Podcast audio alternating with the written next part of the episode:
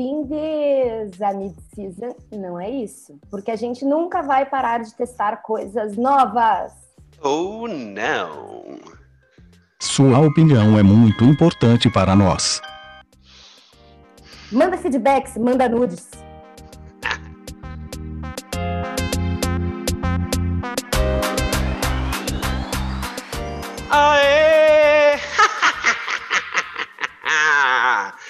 Eu sou a bruxa que vive das coisas que a natureza dá. Ignácio Ervas, designer, ilustrador e tudo que me pagarem pra ser. Eu sou aquela que tem um lado natureza e pouca roupa, mas também tem um lado blazer e salto alto. Meu nome é Marília Silveira e eu estou aqui para te informar a hora certa. Agora são 4h20.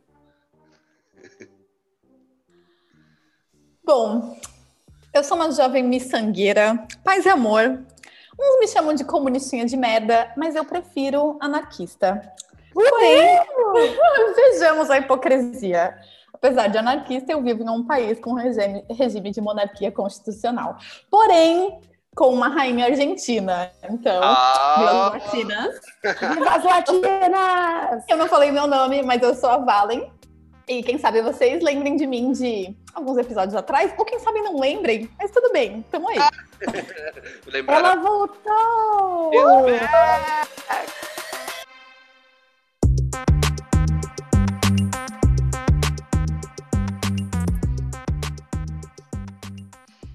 Estamos aqui com a deusa maravilhosa Valentine Vargas, já participou conosco sobre o episódio, no episódio sobre polarização de ambientes que não deveriam ser polarizados.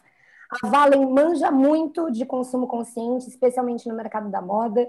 É também profissional de saúde, fisioterapeuta, criadora de conteúdo. Tem um perfil e um blog que, se você não segue, por favor, vai lá e siga, que é o QFSR, quem faz suas roupas. E ela voltou para nossa mid-season, porque, obviamente, o episódio com ela fez muito sucesso, para a gente falar de uma coisa muito louca dessa vez, que é o seguinte. Talvez você sendo bruxa que vive das coisas que a natureza dá, você sendo miçangueira, você sendo o que for, grandes chances de você ter ouvido falar que nós estamos adentrando a era de aquário, saindo da era de peixes e adentrando a era de aquário. O que, que isso quer dizer? Quer dizer que rolou um bafafá astrológico lá e que a gente já estava, na verdade, numa transição de eras mesmo, mas que no último dia 21 de dezembro é, rolou um encontro de Saturno e Júpiter que uh, se encontraram juntos em Aquário e estão dizendo que esse é o marco para é, uma virada um pouco mais profunda para essa nova era de Aquário. Se você é astrólogo,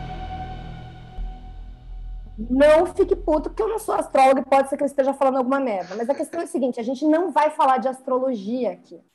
Mas o papo sobre a era de Aquário, se você for, se você for impactado com algum conteúdo, por algum conteúdo sobre isso, provavelmente você já ouviu falar que a era de Aquário é menos sobre eu e mais sobre nós. E é exatamente sobre isso que nós vamos falar hoje. Nós vamos falar sobre coletividade. Mas a coletividade por uma visão um pouquinho mais racional. Porque o que rola é o seguinte: coletividade não é simplesmente você amar, abraçar a árvore ou você amar as outras pessoas e você ser uma pessoa do bem. Na verdade, a coletividade envolve muitas outras decisões e tem muito a ver com esse futuro que a gente está criando. Então, não vou é, falar muito mais sobre isso, porque vocês vão ver aí nos próximos quadros, mas o tema é coletividade, fomos inspirados pela era de aquário. Segundo o meu bruxão, que eu amo seguir no Instagram e já recomendo, arroba educonte, os arquivos da era de aquário já estão disponíveis para nós há algum tempo, mas nem todo mundo está fazendo esse download. Então, eu acho que esse episódio é um bom download da era de aquário. Então, é isso que a gente pretende entregar hoje para vocês. Pelo menos E eu acho que a gente já pode, acho que a gente já pode ir para um quadro direto, que tem muita coisa boa para a gente falar. Acho que vamos começar começando, né?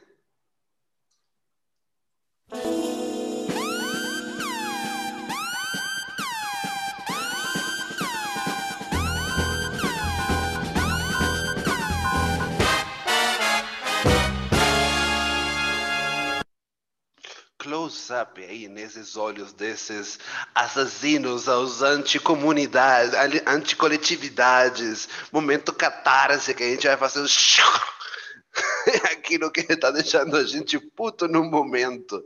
É... Olha, acho que é 2020 o ano para a gente fazer muito, muito catarse, né? É um momento que a gente tem muitas atitudes que acho que tem a ver com isso que você estava falando sobre sobre ter esse senso de nos sentimos saber que somos parte de uma coletividade e que isso traz responsabilidades e muitas, né? Então, meu momento catarse, eu quero jogar aí para que a gente converse sobre sobre uma coisa que está acontecendo que parece que é, as pessoas esqueceram da responsabilidade e da importância de se manter com cuidados e com isolamento, né? Nesses períodos tão loucos que a gente está vivendo ao, ao redor do mundo inteiro. A gente já vai falar daqui a pouco em alguns casos onde as coisas estão melhorando, né? Mas a, a, coletividade mundial se vê afetada por esse corona fucking virus.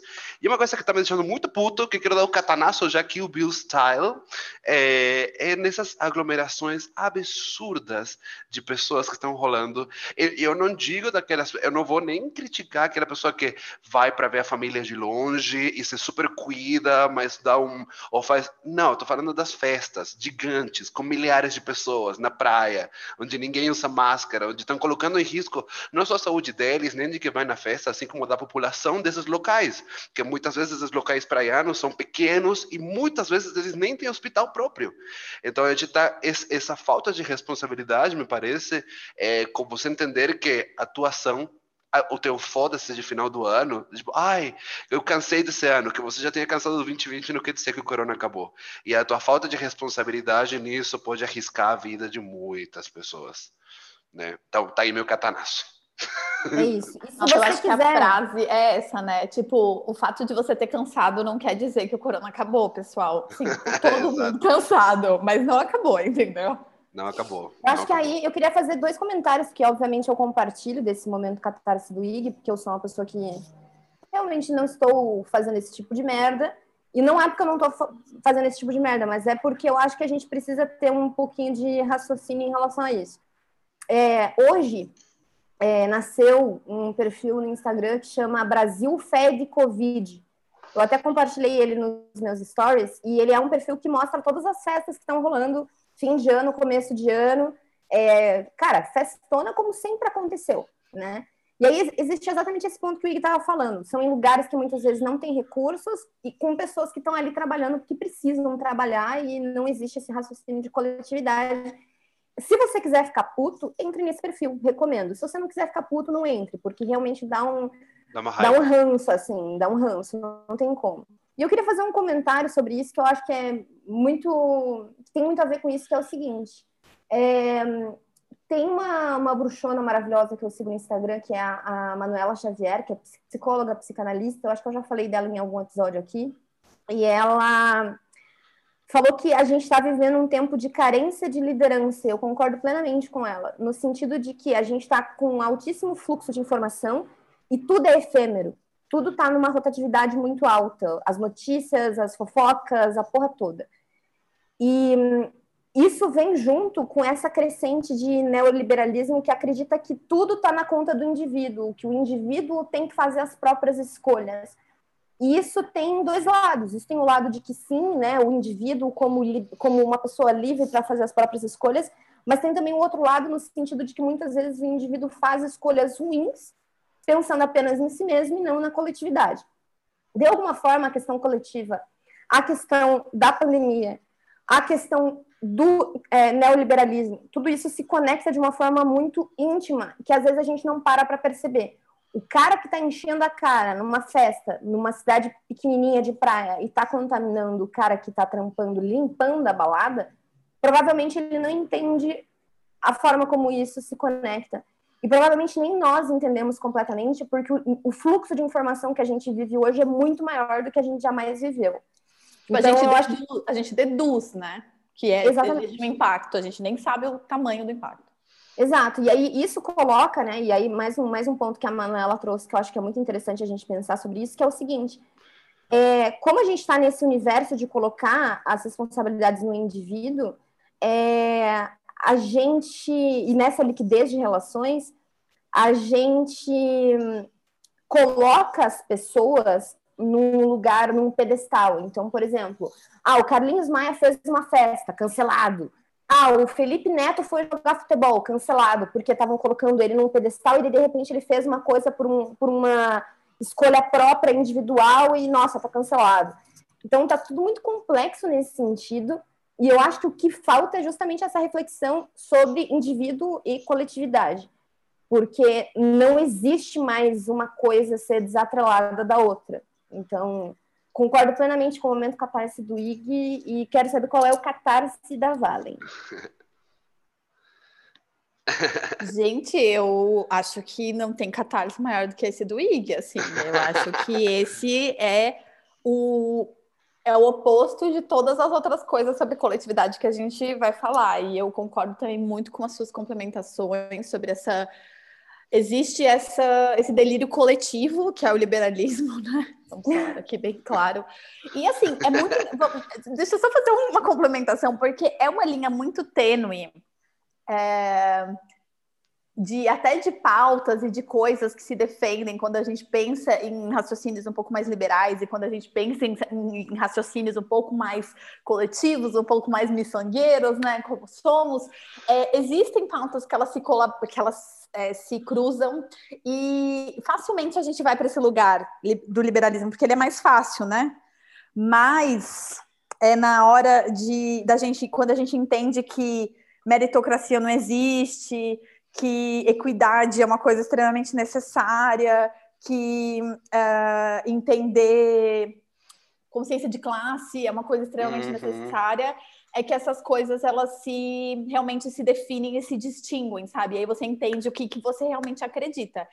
E, eu acho que tudo isso que eu falei tem muito a ver com o que o Ig falou quando a gente pensa da questão prática.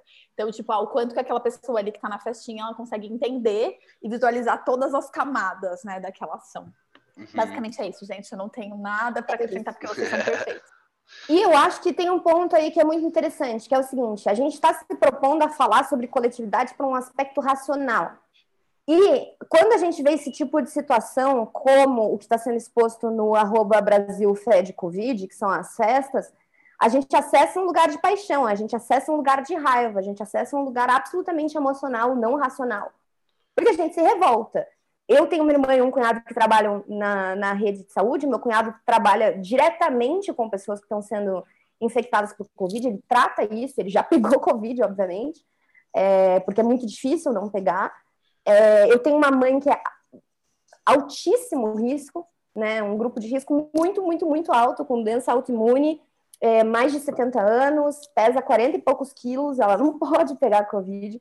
Então, quando eu vejo esse tipo de coisa, eu acesso um lugar emocional de raiva e de falar, cara, que merda.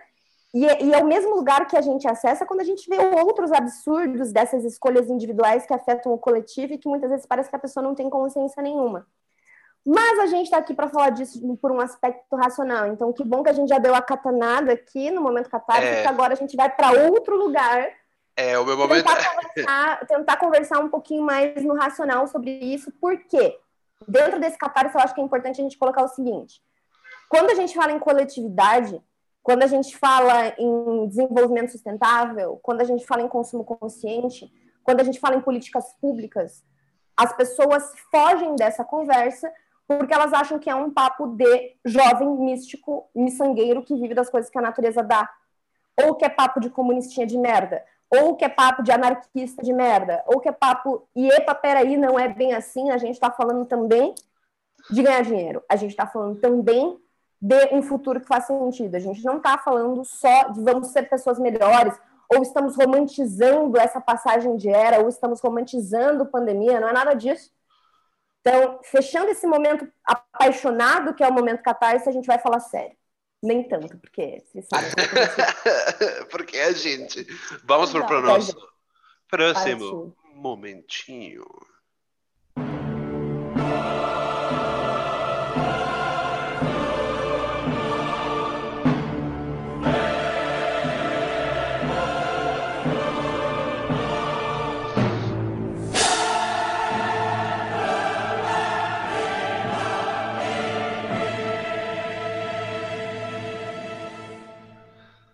Achou que a gente não ia chegar com o drama? Tá aí, ó, Carmina Burana na sua cara.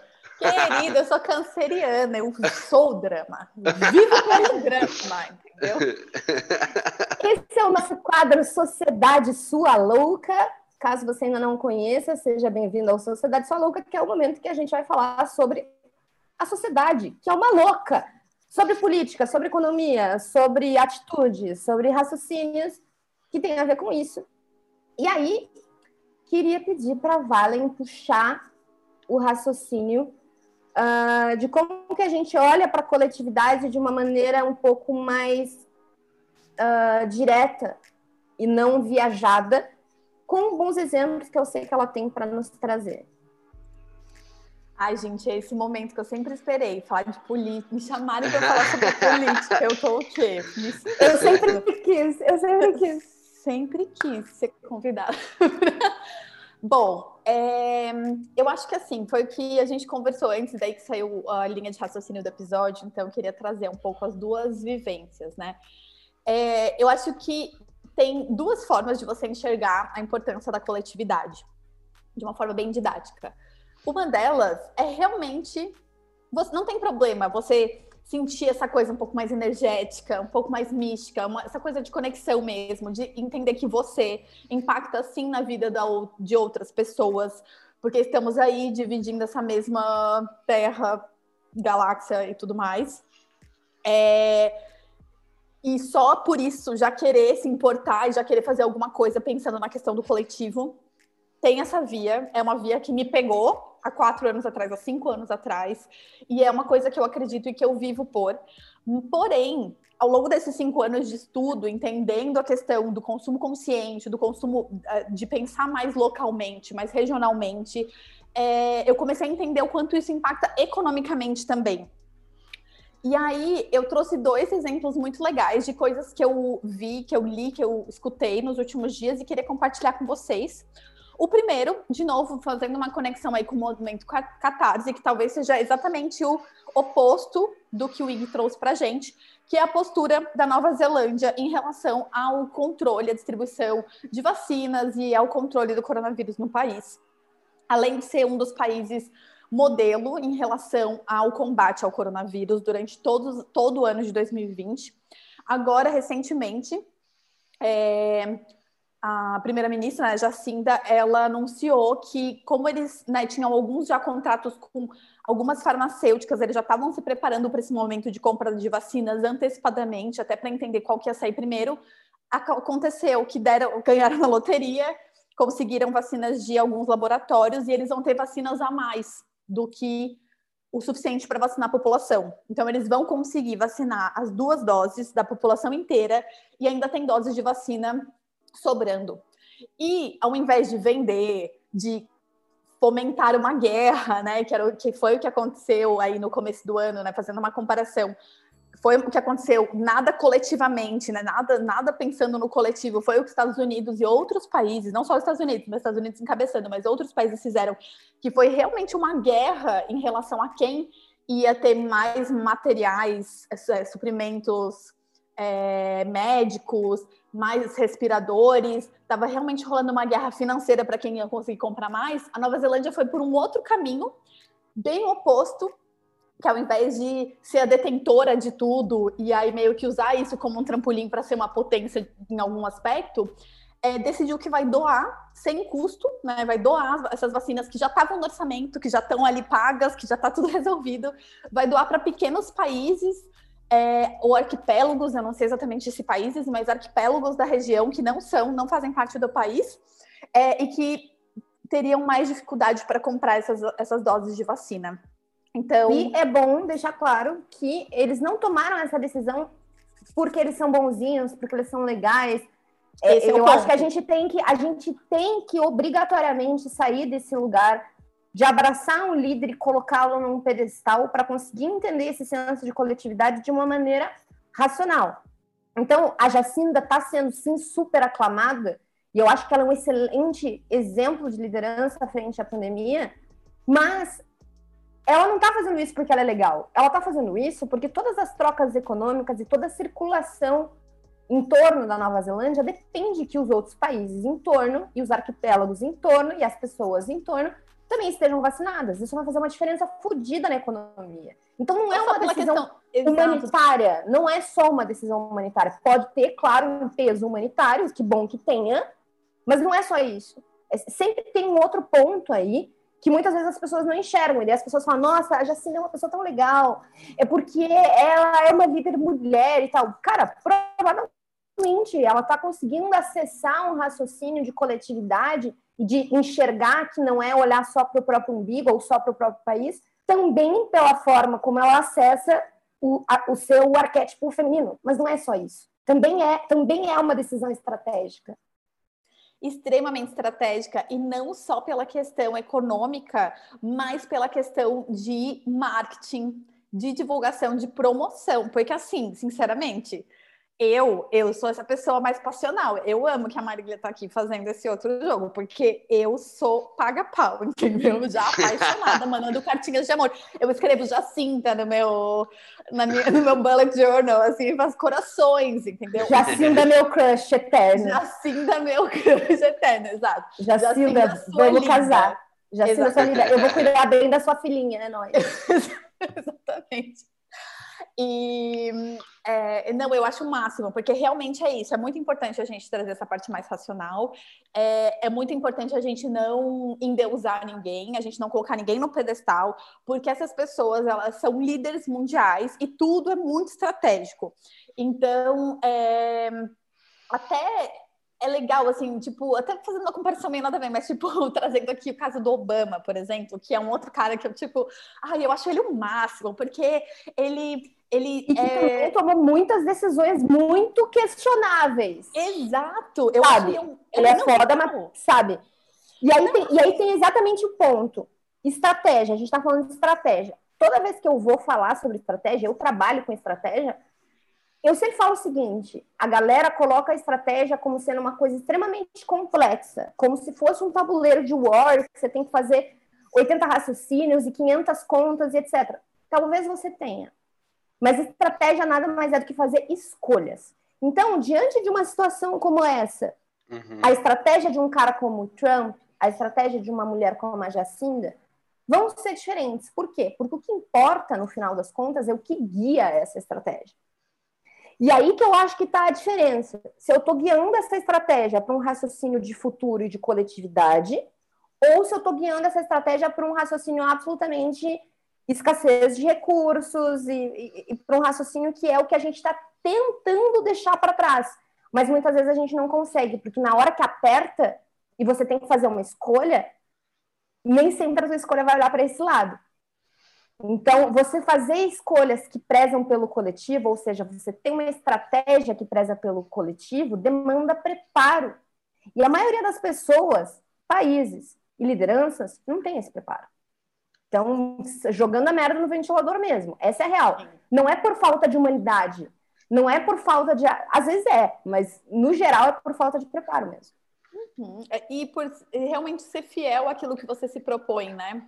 Ah, talvez seja mais fácil uh, se posicionar como um líder mundial e é, é, na verdade, eu, na verdade, para mim não tem escapatória, porque não existe ser líder mundial quando o, o planeta está completamente destruído. Você é líder do quê? Se você não consegue mais ter relações comerciais, se você não consegue mais vender seus produtos porque as pessoas não conseguem comprar, porque os países estão quebrados. Então, assim, a, quando os líderes e a nossa sociedade também, e nós como consumidores e como pequenos empresários. Quando a gente não entender isso, que a gente precisa que todo mundo esteja bem, ou pelo menos não ótimo, mas todo mundo esteja bem, é, para a coisa funcionar, a gente não vai para frente, sabe? Então, acho que é muito importante a gente entender isso. Líder de um, de um é planeta completamente devastado não é líder de nada. E eu acho que é exatamente isso o raciocínio. É o raciocínio de interdependência, é um raciocínio de, de, de é, globalidade da coisa mesmo. Você não está isolado numa ilha, não é só você e, os, e, a tua meia dúzia de, de aliados ali. Não é isso. Você tem que olhar para o tudo. Tá aí mais uma coisa que não é isso no episódio de hoje.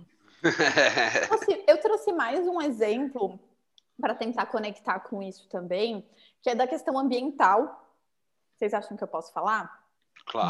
Dá E eu sei que o Ig tem uma boa para trazer para gente hoje. Sim, Então a gente, já- ai, já meu Deus, sociedade falou que está o quê? Explodindo. Eu vou só comentando, eu, sou a comentarista chata Tá hoje. Tem, no caso, né? Toda vez, toda vez. Sou. comentarista, não é chato? É, bom, eu vou trazer uma coisa de um podcast que eu amo, que eu sou, tipo, eu assisto semanalmente, que chama Xadrez Verbal, que é um podcast de política internacional. Eu nem acredito que eu tô fazendo um coach aqui, a coach do, do Xadrez Verbal. Muita, muita admiração, entendeu? Se Felipe e Matias estiverem escutando isso, um beijo para vocês, queridos. Poxa, venham fazer um crossover com a gente. Eu amo. Faça uma também, collab, por favor. né? Vamos fazer uma collab, fazer me chamem, pelo amor de Deus, senão eu nunca perdoo vocês dois. Inácio Maria. Tá dada ameaça aqui, entendeu? Sou fanzoca mesmo. Mas o Felipe estava falando é, sobre a questão da Amazônia e de como é problemático essa questão, não só Amazônia, Pantanal, mas de como é problemático essa coisa de realmente da- de, tratar isso de forma exploratória. É, isso tem a ver com coletividade também, mas tem a ver com, mais com estratégia, tá? E por isso que eu quis trazer, porque faz um- um- uma conexão com o faz uma conexão com a história da Nova Zelândia. Ele estava falando sobre o quanto, ultima, é, hoje em dia, no mercado, o crescimento e a valorização do açaí está se, se consolidando. Então, o açaí é uma fruta extremamente regional e é uma fruta que está ficando mais valorizada, não só porque a gente adora tomar um açaí, entendeu? No calor, mas porque é uma fruta utilizada na cosmética. E essa é a questão. É um produto que, que acaba tendo um valor muito mais agregado. E ele estava falando sobre como é importante você investir em agroflorestas, ao invés de desmatar, plantar soja, que vai ou realmente ser utilizada para essa questão de grãos, que tem um valor comercial muito baixo, ou para alimentação, né, para pecuária, que também não estamos lá aquelas coisas no Brasil. Então, o quanto isso poderia ser revertido, o quanto poderia ser investido mais em agrofloresta, porque é uma, uma faz muito mais sentido pensando em no contrário da escassez, né? Porque quando a gente fala de monocultura, a gente fala de tipo, meu, vai acabar aquela terra em algum momento, ela não vai mais ter nutrientes, ela não vai mais existir mais, e a gente vai ter que demasta- de- é, desmatar um pouquinho mais para poder plantar um pouquinho mais. Quando você pensa em agrofloresta, é uma relação completamente diferente. É você investir num produto que tem um markup muito maior, com um investimento e valorizando a cultura e valorizando as famílias que moram ali. Então, existe também esse pensamento de desenvolver aquelas pessoas que estão trabalhando naquela região. É, E, bom, no fim das contas, a, a lógica, a conta faz muito mais sentido, porque volta naquela história que eu falei: não faz sentido um fazendeiro milionário é, e, e no meio de todo um país quebrado de famílias, né? De É Tem, uma e situação tem um muito ponto complicada. aí que eu acho que é muito interessante, que é o Exato. seguinte, às vezes a gente vem com a conversa de agrofloresta, por exemplo, e, cara, do caralho a agrofloresta, mas a gente sabe que hoje é absolutamente inviável a gente simplesmente transformar a porra toda em agrofloresta, porque no caso do Brasil, por exemplo, a economia é basicamente super, super, super embasada em agricultura. E aí, parte dos trampos que eu venho fazendo faz um tempo já são relacionados a é, tecnologias de desenvolvimento sustentável e muitas focadas em agritech, que são tecnologias que fazem com que o desenvolvimento da agricultura aconteça de uma forma em que os recursos sejam usados da melhor forma. Isso não significa que a gente está falando assim, ah, não, nós vamos tra- transformar todos os agricultores e os latifundiários em ambientalistas. Cara, isso é impossível, isso não vai acontecer. Muito pelo contrário, o que a gente vai fazer é fazer com que esse cara faça o que ele está fazendo de um jeito em que os recursos vão ser utilizados da melhor forma possível, com menos agrotóxico e com respeitando um pouco mais a forma como a, a, a terra se regenera. Então, é para um olhar regenerativo propriamente dito. Existe a economia regenerativa dentro desse, dessa visão.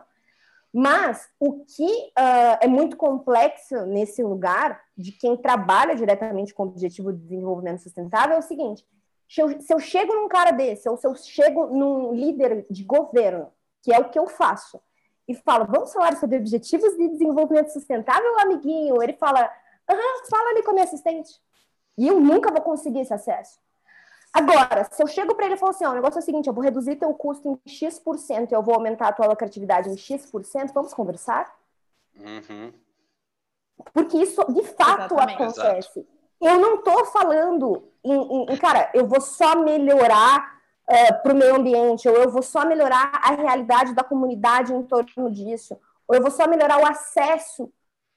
Eu não estou nem falando só disso. Isso, para esses caras que tomam decisões, é só consequência. E no fundo não é isso que eles querem. O que eles querem é reduzir custo e aumentar lucro. Então tá bom, então vamos falar em reduzir custo e aumentar lucro. Se eu consigo fazer todo o resto, que do caralho. E é por isso que eu tô lá. Eu tô lá para fazer todo o resto. Eu tô lá para gerar impacto, olhando para métricas reais de impacto de objetivos de desenvolvimento sustentável. Mas uhum. para conseguir esse acesso, para mudar uma micro-realidade que chega, que, que, seja, eu preciso chegar num discurso que é um discurso absolutamente reduzir custo, usar melhor os recursos e aumentar a lucratividade. Não existe nenhuma indústria grande no mundo que não tenha um desafio de uso adequado de recursos. Todas têm. Seja por logística, seja por recursos humanos, seja por recursos de água, por recursos de terra, por recursos da puta que pariu. O uso de recursos é um dos maiores desafios que a gente tem hoje. E aí eu queria trazer, até para é, complementar isso tudo que a Valente estava trazendo, um raciocínio que quem trouxe foi a Joana, que é uma amiga recente minha, e que eu fiz essa amizade através da comunidade da Transcriativa. Fica a recomendação para vocês seguirem, arroba Transcriativa no Instagram, porque é um, um perfil que fala muito sobre coletividade, é a maior comunidade de transformadores criativos da língua portuguesa. E dentro da Transcriativa eu acabei conhecendo muitas pessoas muito legais, inclusive a Joana, que é fundadora de, a, da Casa Origem em Florianópolis, que é super voltada para agroecologia. Então, ela tem um restaurante que é o primeiro restaurante é, é, Zero Waste do Brasil, e ela faz muitos trampos com outras empresas através da Nação Origem também, e ela fez um conteúdo para a Transcriativa com base numa reportagem da Veja, Saiu uma reportagem da Veja falando que em 2020 o que o homem fabricou superou toda a vida vegetal e animal. Ou seja, há hoje no mundo mais produtos fabricados e construídos do que matéria orgânica no mundo. E isso é um ponto preocupante, é um ponto de reflexão, é um ponto que a gente precisa olhar porque as projeções só pioram. Só que dentro disso a gente precisa olhar para que lado? A gente precisa fazer um alarmismo sobre isso? Precisa. Só que para a gente conseguir chegar em pessoas que tomam decisões, em que tem, que tem a caneta na mão, a gente precisa falar de oportunidade. E existem oportunidades nesse mercado, sabendo que o planeta hoje tem mais aço, plástico e concreto do que vida animal e vegetal. E a Joana elencou três oportunidades que eu acho que a gente precisa pensar. O primeiro deles é o pioneirismo em visão de futuro. Então, quanto mais cedo a gente perceber que manter o planeta sustentável de verdade é bom para você, é bom para todo mundo e todo mundo vai ganhar com isso, que é exatamente esse o ponto da Vale. Segundo, investimento em dinheiro. Parece estranho, mas é exatamente esse o raciocínio. Investidoras estão buscando soluções reais para os problemas mundiais. Então, projetos que levem em consideração as mudanças climáticas e o problema de, sei lá, lixo, por exemplo, ou de acesso à água, saneamento, por exemplo, são empresas, são negócios que estão à frente. E é exatamente esse tipo de negócio que eu acelero hoje. Porque a gente precisa olhar para esses caras. São esses caras que vão fazer grana para cacete daqui a pouco. Já estão fazendo e vão fazer muito mais. E terceiro, mudança de status quo. O mercado vai abocanhar tudo que tiver na frente dele. Então, a gente precisa tomar a frente desse mercado para poder fazer direito. Se a gente não tomar a frente desse mercado, a gente ficar só sentado reclamando, fazendo meia dúzia de posts no Instagram, a gente não vai estar à frente e abocanhando esse, essa fatia de mercado e essa grana que existe. A grana existe, a grana está disponível. Então, de que forma que a gente consegue abocanhar essas oportunidades como negócio para gerar o impacto que precisa ser gerado, inclusive no sentido financeiro, porque eu preciso que todo mundo tenha grana para a coisa girar. Então, acho que isso complementa muito bem esse ponto que a Valen estava trazendo. Mas assim, eu, só queria... complementando a complementação. Rapid, rapidamente. rapidamente. Retooting the reboot all of the. É mais um topping. Exatamente. Exato. E a gente gosta do top, né? Então, é... eu acho que eu concordo com tudo que você falou e eu acho que é uma via, mas eu acho que também tem muito a ver com estratégia, entendeu? Por quê? É, essas pessoas, esses, esses, é, esses latifundiários, essas pessoas muito grandes, que têm as big bucks mesmo, eles podem investir em agrofloresta se eles quiserem. E assim, eles vão investir. Porque o, claro. esse, próprio, esse, próprio Felipe que eu falei, ele deu um exemplo, por exemplo, ele falou assim: é, ah, imagina que você tem uma empresa de carros agora, em 2020. Você vai fazer um carro que é movido a combustível fóssil, a gasolina, que é uma coisa que vai acabar, que está todo mundo totalmente obsoleto, que ninguém mais quer saber, Exatamente. ou você vai investir num carro que realmente é moderno, que é, que é, é movido a energia sustentável, que tem uma tecnologia nova você vai investir na tecnologia nova porque é isso que faz sentido. E aí, um outro exemplo para complementar, pra, se não ficou claro do carro, vou fazer um outro. É, os hambúrgueres do futuro e as paradas aí do veganismo que estão surgindo. Exatamente. Quais são as empresas que fazem isso? São multinacionais que são da indústria pecuária também, mas eles estão é ligados. Claro. É estratégia, entendeu? É total. Cara, é, então, anos assim... atrás, quando eu comecei a, a, a, me envolver com isso, com esse tipo de estudo voltado para futurismo, para ODS, a porra toda, isso faz um tempo já. Uh, surgiu um cara que conseguiu criar uma máquina lá que de fato purifica a água. Você pode pegar o esgoto, o cara consegue transformar em água potável. Ele criou uma máquina lá. X quem que investiu nessa porra inicialmente para que esse estudo permanecesse acontecendo? A Coca-Cola. Saca? Então, se uma empresa Total. gigante, um grande conglomerado de empresas, de indústrias, de mídia, está investindo numa tecnologia que é mais voltada para isso, por que, que você não está olhando para isso como oportunidade, como estratégia, entendeu? Esse é o raciocínio. Para resumir, não seja burro, entendeu? Não seja burro. coisas. Tente olhar as coisas não só aqui, nas, aqui na sua cara, mas tente Exato. olhar na frente. Isso tem muito a ver, isso tem muito a ver com outros aspectos que eu acho que fazendo complementação da complementação da complementação. E juro que é a última complementação. é, a, o, o, problema, o problema é que a gente olha para isso como estratégia, como negócio, etc., mas a gente não pode esquecer que a sociedade se move também com a atitude, com a estratégia, com as escolhas de governos. E os governos, especialmente os brasileiros, ainda se mantêm nessa, nessa, nesse lugar de cegueira, de não entender que você fazer incentivo em relação a isso é interessante. Então a gente vê totalmente o meu meio, totalmente a realidade que eu vivo no meu dia a dia. O governo, seja ele municipal ou estadual ou federal, em grande parte, ele se diz como um governo que incentiva de alguma maneira a inovação, e o que ele faz é digitalizar um processo. ele faz um processo de 2000, dos, dos, anos 2000, dos anos 90. E o que faz diferença para o que faz diferença para a gente realmente começar a ganhar velocidade nesse raciocínio de coletividade altamente relacionado à tecnologia é você realmente conectar a tríplice hélice, que é academia, governo e iniciativa privada. Na academia brasileira, a gente tem muita pesquisa foda pra caralho, que está sendo não é academia de malhar. pelo governo federal. Não, marombas, odeio vocês. claro. Não, tô zoando, tô zoando, tô zoando. É academia. Odeio, mas não, não tô. Mas não é. Parte acadêmica, gente. Isso, academia é ciência. A ciência no Brasil é do caralho. Só que ela está sendo altamente sucateada e ela não está sendo investida. O que acontece, que a gente tem um estudo próprio nosso, inclusive, é que a maior parte das melhores soluções de desenvolvimento sustentável seja para um desenvolvimento de um, uh, pessoas, de comunidade, de igualdade, de sustentabilidade ecológica, da puta que pariu, de agrotecnologia, que é o que a gente estava usando como exemplo aqui, um, não chegam a se tornar soluções que vêm a público, que se tornam de fato um negócio. Por quê? Não tem investimento e porque não tem um raciocínio de tirar isso ali do universo da ciência. Ou chega, é um estudo e fica sendo um estudo. Por quê? Só vai funcionar se a gente tiver essa tríplice hélice se conectando. O governo, a academia e a, a iniciativa privada precisam se conectar e precisam estar muito íntimas para que isso comece a girar. Essa é a minha luta. eu trampo exatamente com isso.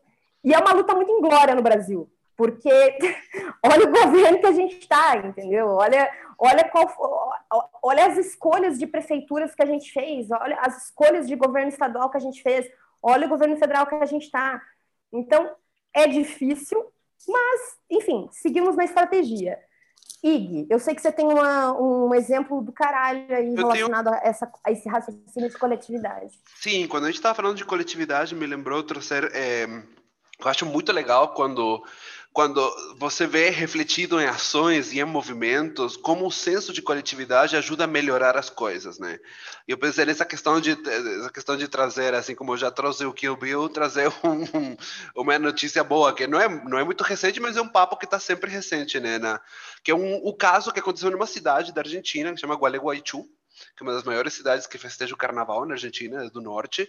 Inclusive, ela é limítrofe por um, pelo rio com o Uruguai, é uma, é uma cidade que limita com outro país, onde teve um problema Vamos pra faz lá, um... galera. Vamos para lá. A gente vai fazer campanha para ir para lá, então a Vamos. gente está tentando fomentar car carnaval em Atibaia, né? Vocês já sabem, quem ouviu o primeiro episódio do Não É Isso, tá ligado? E carnaval em, como é o nome da cidade? Gualeguaychú. Gualeguaychú, é isso? Gualeguaychú. Então vamos. Gualeguaychú. É, Vamos pra olha, lá, olha que interessante o que aconteceu nessa cidade. Talvez a história não tenha um final super feliz, mas teve sucessos, que eu acho que são fruto de quando as pessoas entendem o poder da coletividade. É, aconteceu que se instalou do lado da margem uruguaia, né, duas fábricas de papel, papeleiras, fala, fala papeleira em português? Pape- Que a gente sabe que papeleira. papel- é, que são é, indústrias que são altamente contaminantes, né? É, e isso tinha uma, um- uma consequência muito grave para a cidade de Gualeguaychú, que limita pelo, por, por meio do rio com Uruguai. E aconteceu que gerou-se um movimento tão gigante numa cidade tão pequenininha, é, e aí que eu falei, olha que legal quando as pessoas entenderam como ia afetar isso, porque quando sempre a gente fala de pautas socioambientais, meioambientais, né, e de sustentabilidade, de cuidar com o meio ambiente, quase tudo, para não dizer tudo, parte do entendimento de que a pessoa faz parte de um todo, é, que a pessoa, que, que aquilo nos afeta. E talvez esses exemplos de cidades pequenas, onde tudo, e digo tudo porque as marchas, as reclamações que chegaram a nível nacional, internacional, todo mundo da cidade, a gente vai dizer o número, não lembro agora exato o número de população, mas toda a cidade saiu para a rua para reclamar pela instalação dessas papeleiras. E isso foi um movimento que nunca tinha sido visto antes. Não existia essa, é, como a gente tinha até falado antigamente, é, antes de polarização, pessoas que acreditam que não acreditam, não. Toda a comunidade entendeu que isso era um grande risco. Isso levou à criação da Assembleia Ambiental de Gualeguaychú, que é uma coisa, um hito Cara, na, que foda. na, Isso na- é muito foda, sabe por quê? É. Sabe que cidades pequenas, inclusive no Brasil, por exemplo, Telemaco Borba, interior do Paraná, Hum, é uma cidade que se desenvolveu em torno de uma, uma indústria papeleira. uhum. Então, é um exemplo de cidade que a maior parte das pessoas que trabalham ali, que trabalham, que tiram o seu sustento, tiram disso. Ou Claro. de algum negócio relacionado a isso. Então, a comunidade entendeu que, cara, ah, beleza, vai virar indústria, vai gerar empregos, porque esse é o discurso. Aham. Vai, vai vir a indústria e vai gerar empregos. Se a comunidade entende que, epa, peraí, Mas o impacto disso, né? O impacto tá, era mas tão vai gerar grave. emprego e depois, vai gerar? Exato. Se a galera se liga disso, cara, isso é, isso é um puta exemplo dessa era que a gente tá falando que preza mais Sim. pela, pela coletividade. Super, eu achei um exemplo maravilhoso porque, claro, é, rolou até, até rolou uma suspeita de guerra Uruguai-Argentina, para vocês terem uma ideia, do, do ponto, do ponto do nível é, de repercussão gigante que teve toda essa movimentação e foi criada essa Assembleia Ambiental de Gualeguaychú, que foi um hito na sociedade argentina, uma assembleia completamente dedicada ao, aos preservamento do meio ambiente à discussão desses temas, que tem a ver com essas indústrias que são extremamente poluentes, poluidoras.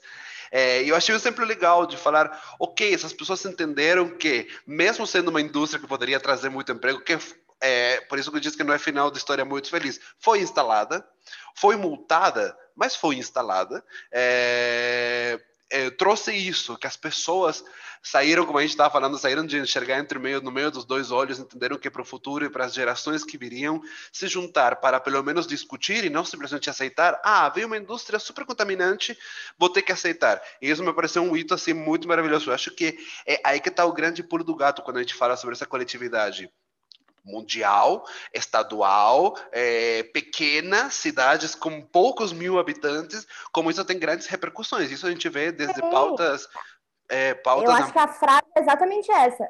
É no micro que você transforma o macro. total, Só que total. você só transforma o micro se você tiver a visão do macro. E acho que esse é Exato. um excelente exemplo disso. Exato. Então, esse era o exemplo que eu queria trazer, que eu acho que quando as, as pessoas se juntam é, para discutir sobre essas pautas e entendem que é além dos próprios olhos e enxergam um futuro nisso, a gente tem casos de muito sucesso ao redor do mundo, né? E eu não posso parar de jogar florzinhas para o meu paísinho, até porque são casos que foram muito muito muito muito comentados na mídia, né? A gente cresce. Isso foi ano, anos 2000, mais ou menos, no governo de Nestor Kirchner, que rolou todas essas tretas. E, bueno, mais recentemente a gente tem um grande sucesso aí, que acho que vai simbolizar Cara, sim. a virada Puta desse ano pariu. para movimento. Viva o poder popular. Viva A o gente poder Pode Popular. muito popular. mais do que a gente pode. A Argentina está mostrando isso. A gente terminou 2020 com o aborto sendo legalizado na Argentina. Porra! Isso é um Porra! outro exemplo da coletividade, cara. Por que, que é um excelente exemplo da coletividade, assim? É, primeiro porque está sendo um olhar muito claro de que, ahn, a, primeiro, a escolha da mulher. Segundo, pensando economicamente falando, vale mais a pena você legalizar, porque o aborto já acontece, é uma questão de saúde pública, e eu vou dar o recurso para a mulher que dec- decidiu que não quer abortar. Então, não é um negócio de, ah, não, vamos sair abortando loucamente. Cara, fo- foi feito de uma maneira tão foda e que faz tanto sentido isso lá, e que tem tudo a ver com exatamente esse assunto que a gente estava falando. É mudar no micro para mudar no macro. É, o governo não. É, o, o governo precisa decidir onde ele precisa agir. Mas eu acho que Então, assim, o highlight Nesse para caso, mim. ele agiu.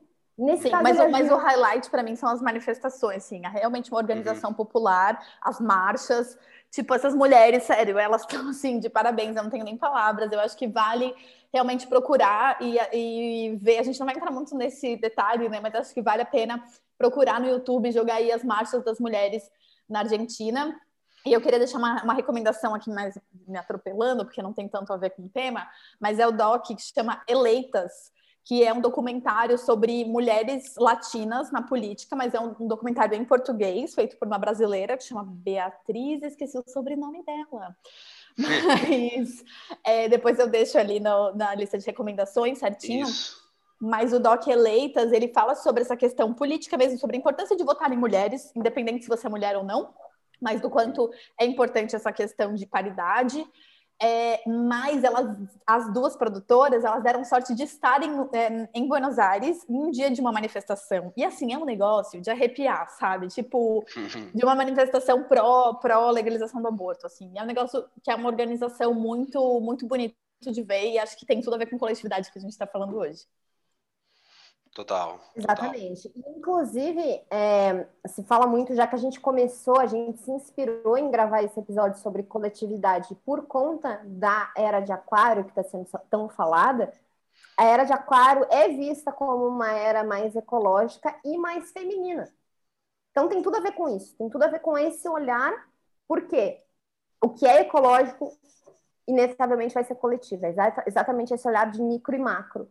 E Uhum. o que é coletivo, inevitavelmente, tem esses atributos que são mais femininos, que podem e devem ser acessados por pessoas de quaisquer gêneros. Podem existir zilhões de gêneros, como de fato existem. Os atributos que são arquetipicamente feminino, femininos têm tudo a ver com isso. Então, a gente olhar para isso com um olhar de diversidade é essencial. Então, e olhar para isso com um olhar de diversidade num lugar de poder. Inclusive, tem uma grande novidade para trazer no quadro Exposed. Eu não vou Hum. falar agora, vou deixar, vou, vou deixar, só, Deixa. no- vou deixar só no ar, vou deixar só no ar. Deixa aí Só Só para segurar a audiência. Só para segurar a audiência. Deixando uma, uma intriguinha aí. Vamos para o nosso próximo momento? Partiu!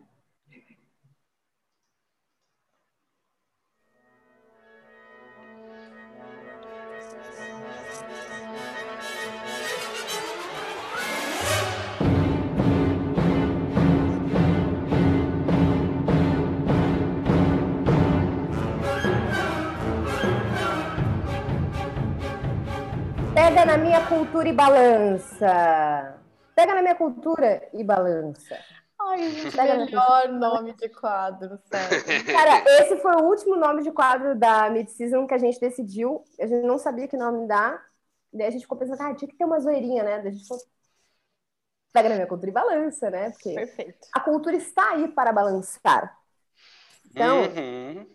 Eu acho que é importante realmente você pegar na nossa cultura e balançar. Então, o negócio é o seguinte: é, tanto eu quanto Valen, né, a gente se conectou com, por infinitos motivos, eu acho. A gente acabou virando muito amiga por uma sequência de coisas que a gente tem em comum e que, cara, sei lá, uma conexão bizarra.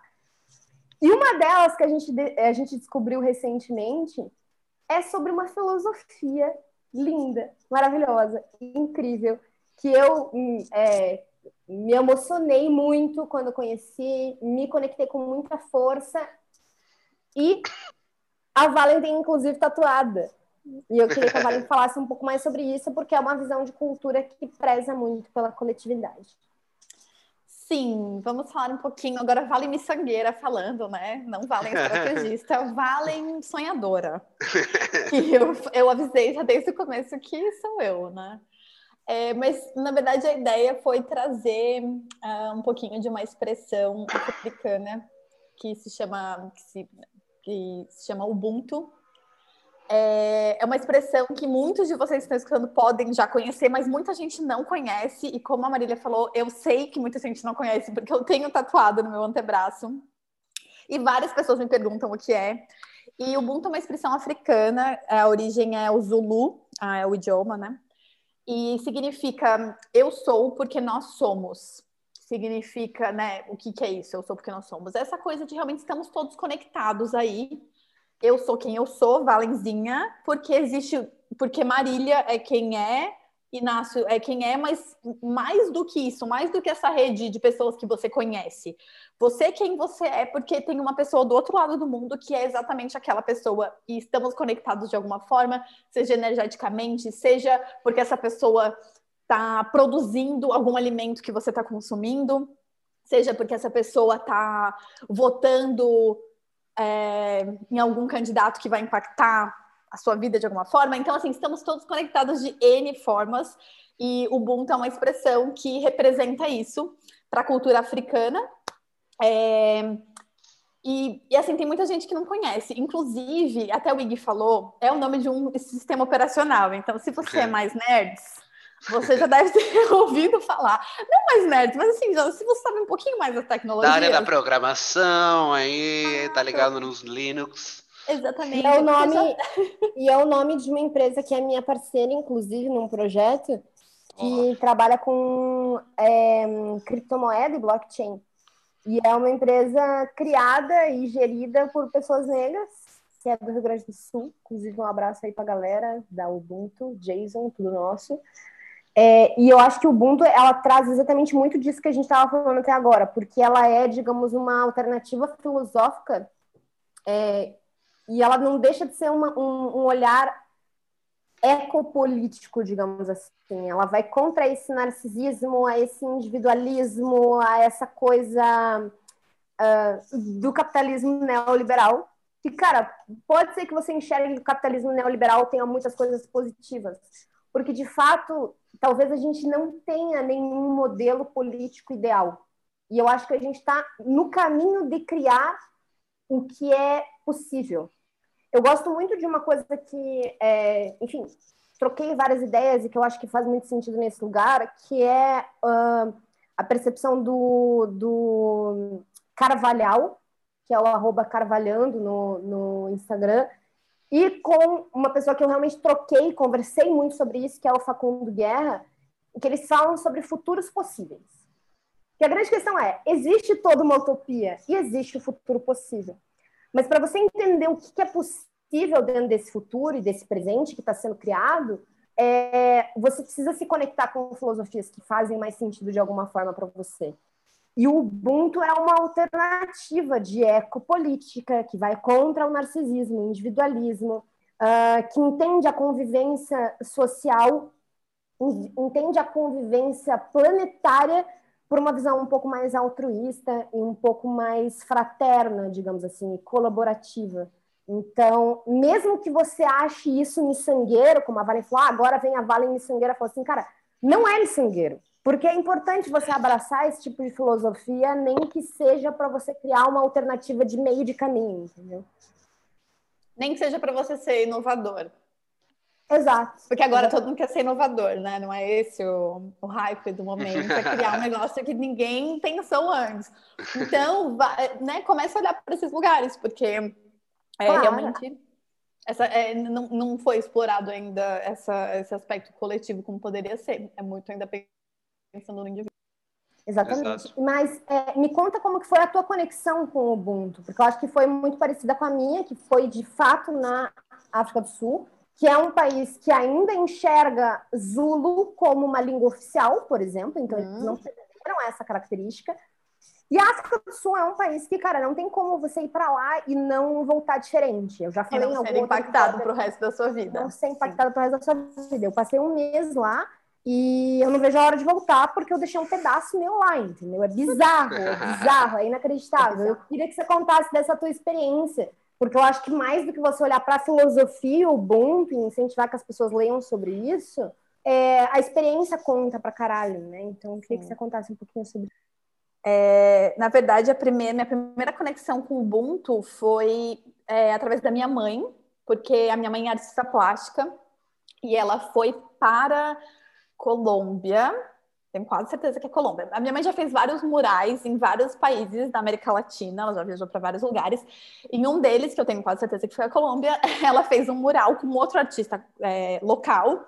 E eles escreveram é, em espanhol, que eu não vou falar agora porque eu vou falar coisas erradas, mas eu sou porque nós somos. Uhum em espanhol, no caso. Eu sou porque nós outros somos. Eu sou porque nós outros somos.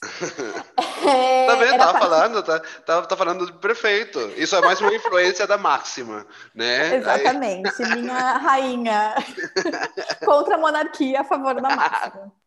É... Porra, estamos sendo influenciados pela mamá pela Argentina, pela monarca que é a Argentina, a gente tá só com influência boa. Não, hoje a gente tá, é, hoje tá a gente tá só com as paradas assim. É, e aí a minha mãe fez esse mural e aí ela me explicou um pouquinho mais sobre essa expressão, eu não sabia que era africana.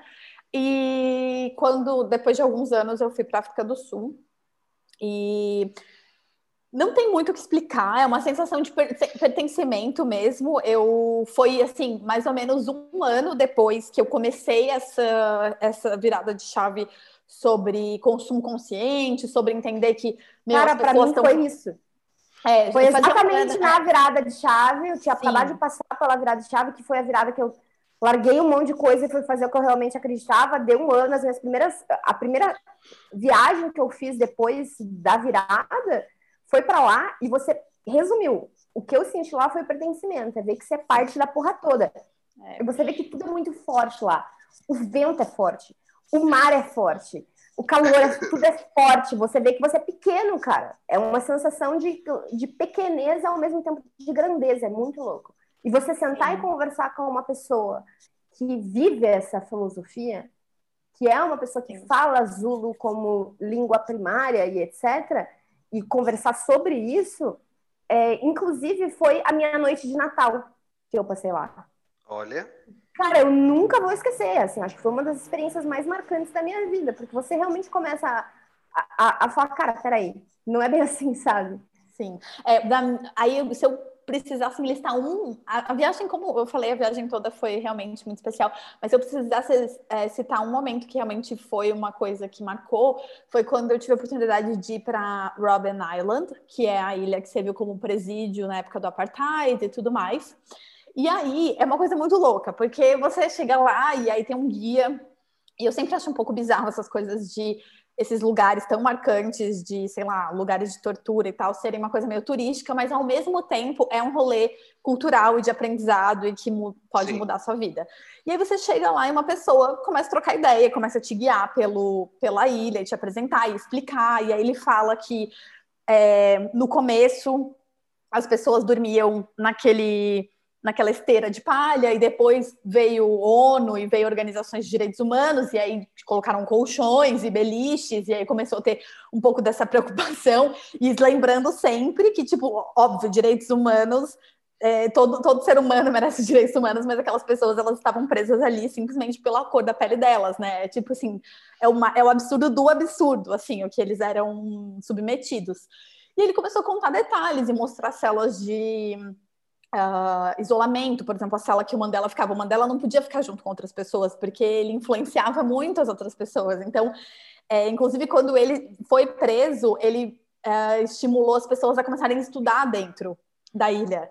Porque ele falou assim: tá, a gente vai ficar aqui não sei quanto tempo, eu sou advogado, eu, eu me formei em direito, você se formou em engenharia, então vamos começar aqui a ensinar idiomas um para o outro, vamos começar a ensinar cálculo, matemática, vamos sair daqui melhor, sabe? E essa, esse era o estímulo que ele, que ele propunha ali dentro. Então ele acabava influenciando muitas pessoas politicamente e também é, no, no, raciocínio. Uh, de cobrar mais, né? De tipo, meu, não, tá errado o que, uhum. está acontecendo aqui. Então ele começou a ser isolado cada vez mais. E você vê ali, você vê onde, que eles, onde eles trabalhavam e tudo mais. E aí, no fim, você chega numa sala e o seu guia ali, super inteligente, contando todas aquelas histórias incríveis, compartilha que ele foi um dos presidiários na ilha. Caralho. Então, para mim, foi uma coisa o quê? Desesperada, Bravo. querendo tipo, me enfiar dentro de um buraco. E e a minha vontade mesmo. Desculpa. A minha vontade mesmo era de dar um abraço nele e falar, tipo, cara, obrigada, porque aquelas pessoas, e ele, ele, ele estava na minha frente, e ele impactou diretamente quem eu sou como indivíduo. Porque se, você, se a gente for pensar que tipo, a apartheid acabou mais ou menos ali no começo da década de 90, sei lá, 94, acho que Mandela foi presidente, agora eu posso estar confundindo a data exata, mas é, é, é começo da década é, de 90, e eu nasci em 91. Então, assim, eu já nasci num lugar onde não existia apartheid e não existia por causa da luta dessas pessoas.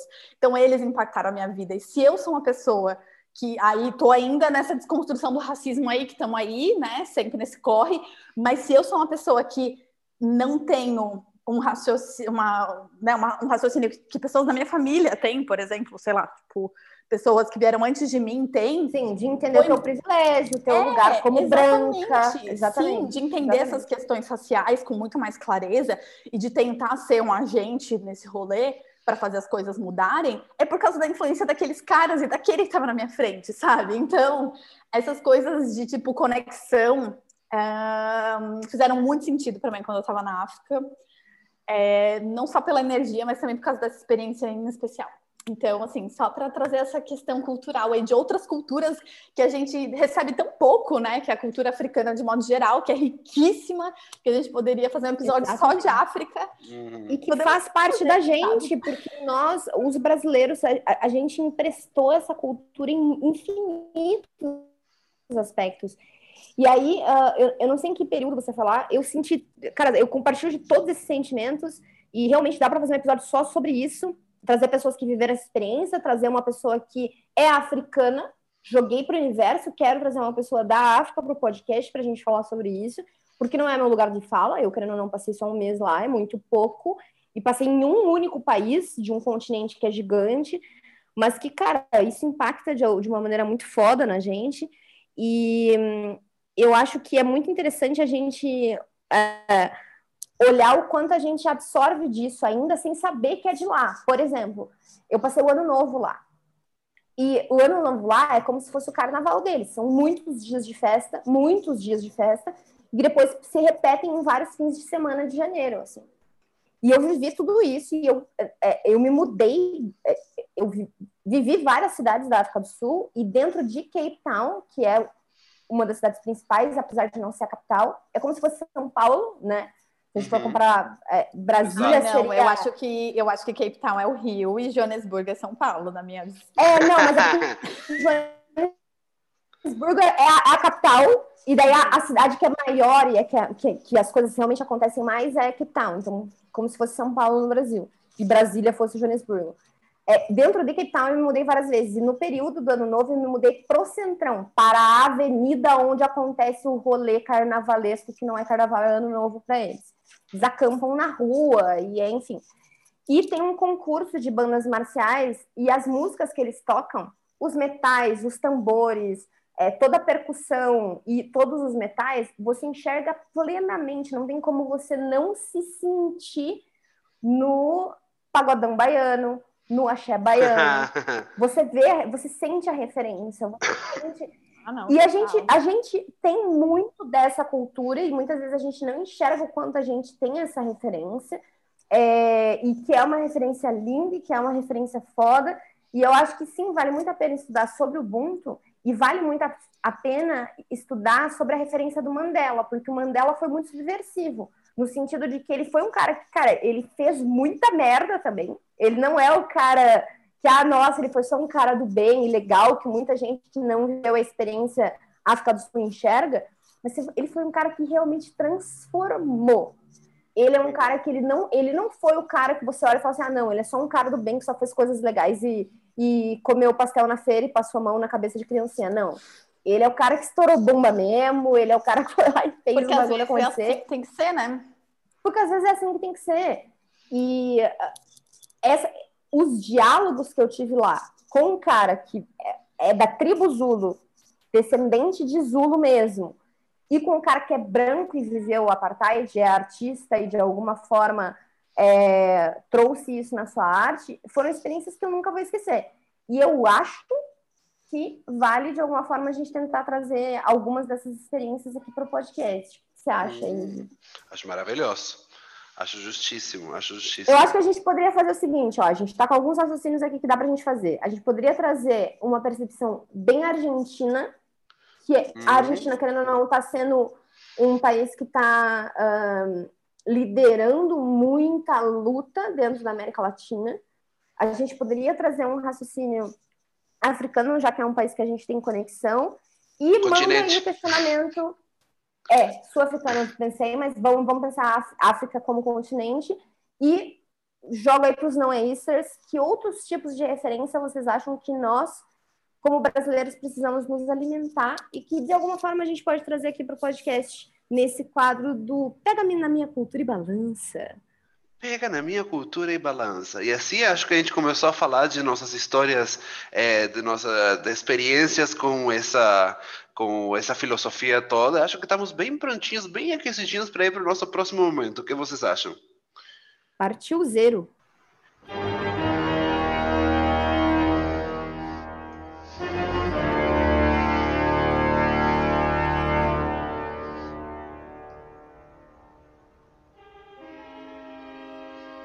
Quem é que vai se expor? Ai, momento exposed. Tá aí. Quero saber, eu vou expor ela. Vamos voltar, voltar as calzinhas no sol. Será como que é? Alguma frase? Coloque aqui alguma frase de efeito sobre se expor. Não, eu amei colocar as calcinhas no sol. Acho que podemos não... usar nessa. Eu acho também. Botar as calcinhas no sol é ótimo, é ótimo. É... Ig, bota tua calcinha no sol então, Ig. Quero saber. O que, que você vai então... expor? Para quem não está entendendo, Exposer é o quadro que a gente se expõe sobre o tema. Vida pessoal, uhum. profissional, Qualquer coisa que seja, vamos se expor, entendeu? Vai, Ig, bota tua calcinha no sol. Minha calcinha no sol. Então, a gente, a gente passou por muitos lugares aqui na nossa conversa, né? A gente falou de política, de economia, de filosofias de vida, é, e justamente me fez pensar muito sobre como que eu enxergo a coletividade, o senso de comunidade, o senso de pertencimento em diversos pontos, né? A gente já, é, a gente já se exposed bastante sobre como que é o nosso pensamento em questão política, meio ambiental, como tudo tudo isso se conjunta, né? Mas para mim esse ano, assim, momento momento exposed, é o esse ano de isolamento, né? Esse ano de estar fechado em casa eternamente, que acho que é uma coisa que que muitas pessoas têm tido tempo para refletir é sobre a que comunidade eu pertenço, ou que comunidade eu quero pertencer, ou como que eu tenho esse senso de coletividade, talvez na minha área, talvez no que eu faço, talvez nos valores que eu acredito. E isso tem sido uma, uma uma mudança, talvez, ou uma chegada de, sabe, não uma mudança, mas uma é, enxergar isso de vez e falar, ok, nisso aqui eu pertenço ou não. E no meu caso é muito louco, porque eu, como, como você sabe, a gente faz, faz o podcast, a gente conversa, eu moro com pessoas, eu tenho esse privilégio né, de morar com pessoas, né, então não tive tão, tão isolado nesses meses, mas me fez perceber que tem muita, que as comunidades a quais a gente pertence, seja pelo que for, são vão e vêm, né? E eu tenho, eu tenho, eu tenho, como já te falei em outro episódio, eu tenho um luto muito fácil às vezes com me desprender de certos tipos de comunidades ou de pessoas, né? E eu percebi que esse ano muito fácil, eu vou esquecer que você foi o meu amigo aquele. é, mas, mas eu tenho percebido que justamente é, é uma é um, uma busca pela coletividade que existe e não só em mim, como eu vejo muitas pessoas. Eu queria trazer o tema de se sentir é, como coletivo, como grupo em redes sociais, em grupos de como a gente está ainda mais se comunicando, se trazendo é, coisas hoje em dia que a gente está todo mundo em casa, né? Estou vendo vocês sentindo assim. Eu, eu Criação queria... da própria comunidade criação né? de comunidades, né? Criação disso de pessoas que compartilham teus valores, até em coisas. É, é, eu não vou nem falar, falar de filosofias completas de vida. Geralmente sim, né? Comunidade junta pessoas que acreditam nisso tudo junto. Mas uma coisa que me chamou muito tempo esse ano que eu me dediquei muito mais a, a interagir socialmente, poderia se dizer, através das redes sociais com pessoas que são ilustradores do mundo do todo, pessoas que desenham, artistas, que talvez eu, por ter focado em outras coisas, eu estava mais afastado disso, sabe? Postar o hashtag do momento, colaborar com aquele lá, trocar uma ideia com essa pessoa aqui.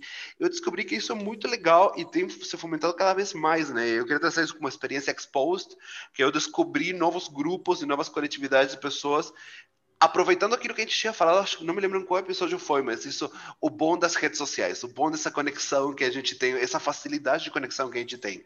E, por exemplo, a comunidade de é, artistas, de desenhistas, de é, que existe no Instagram, por exemplo. Claro, né? É uma né? Não são pessoas para as quais você vai chorar as pitangas o tempo todo, mas não, existe um senso. encontrar o teu lugar, encontrar um lugar onde é... você é compreendido.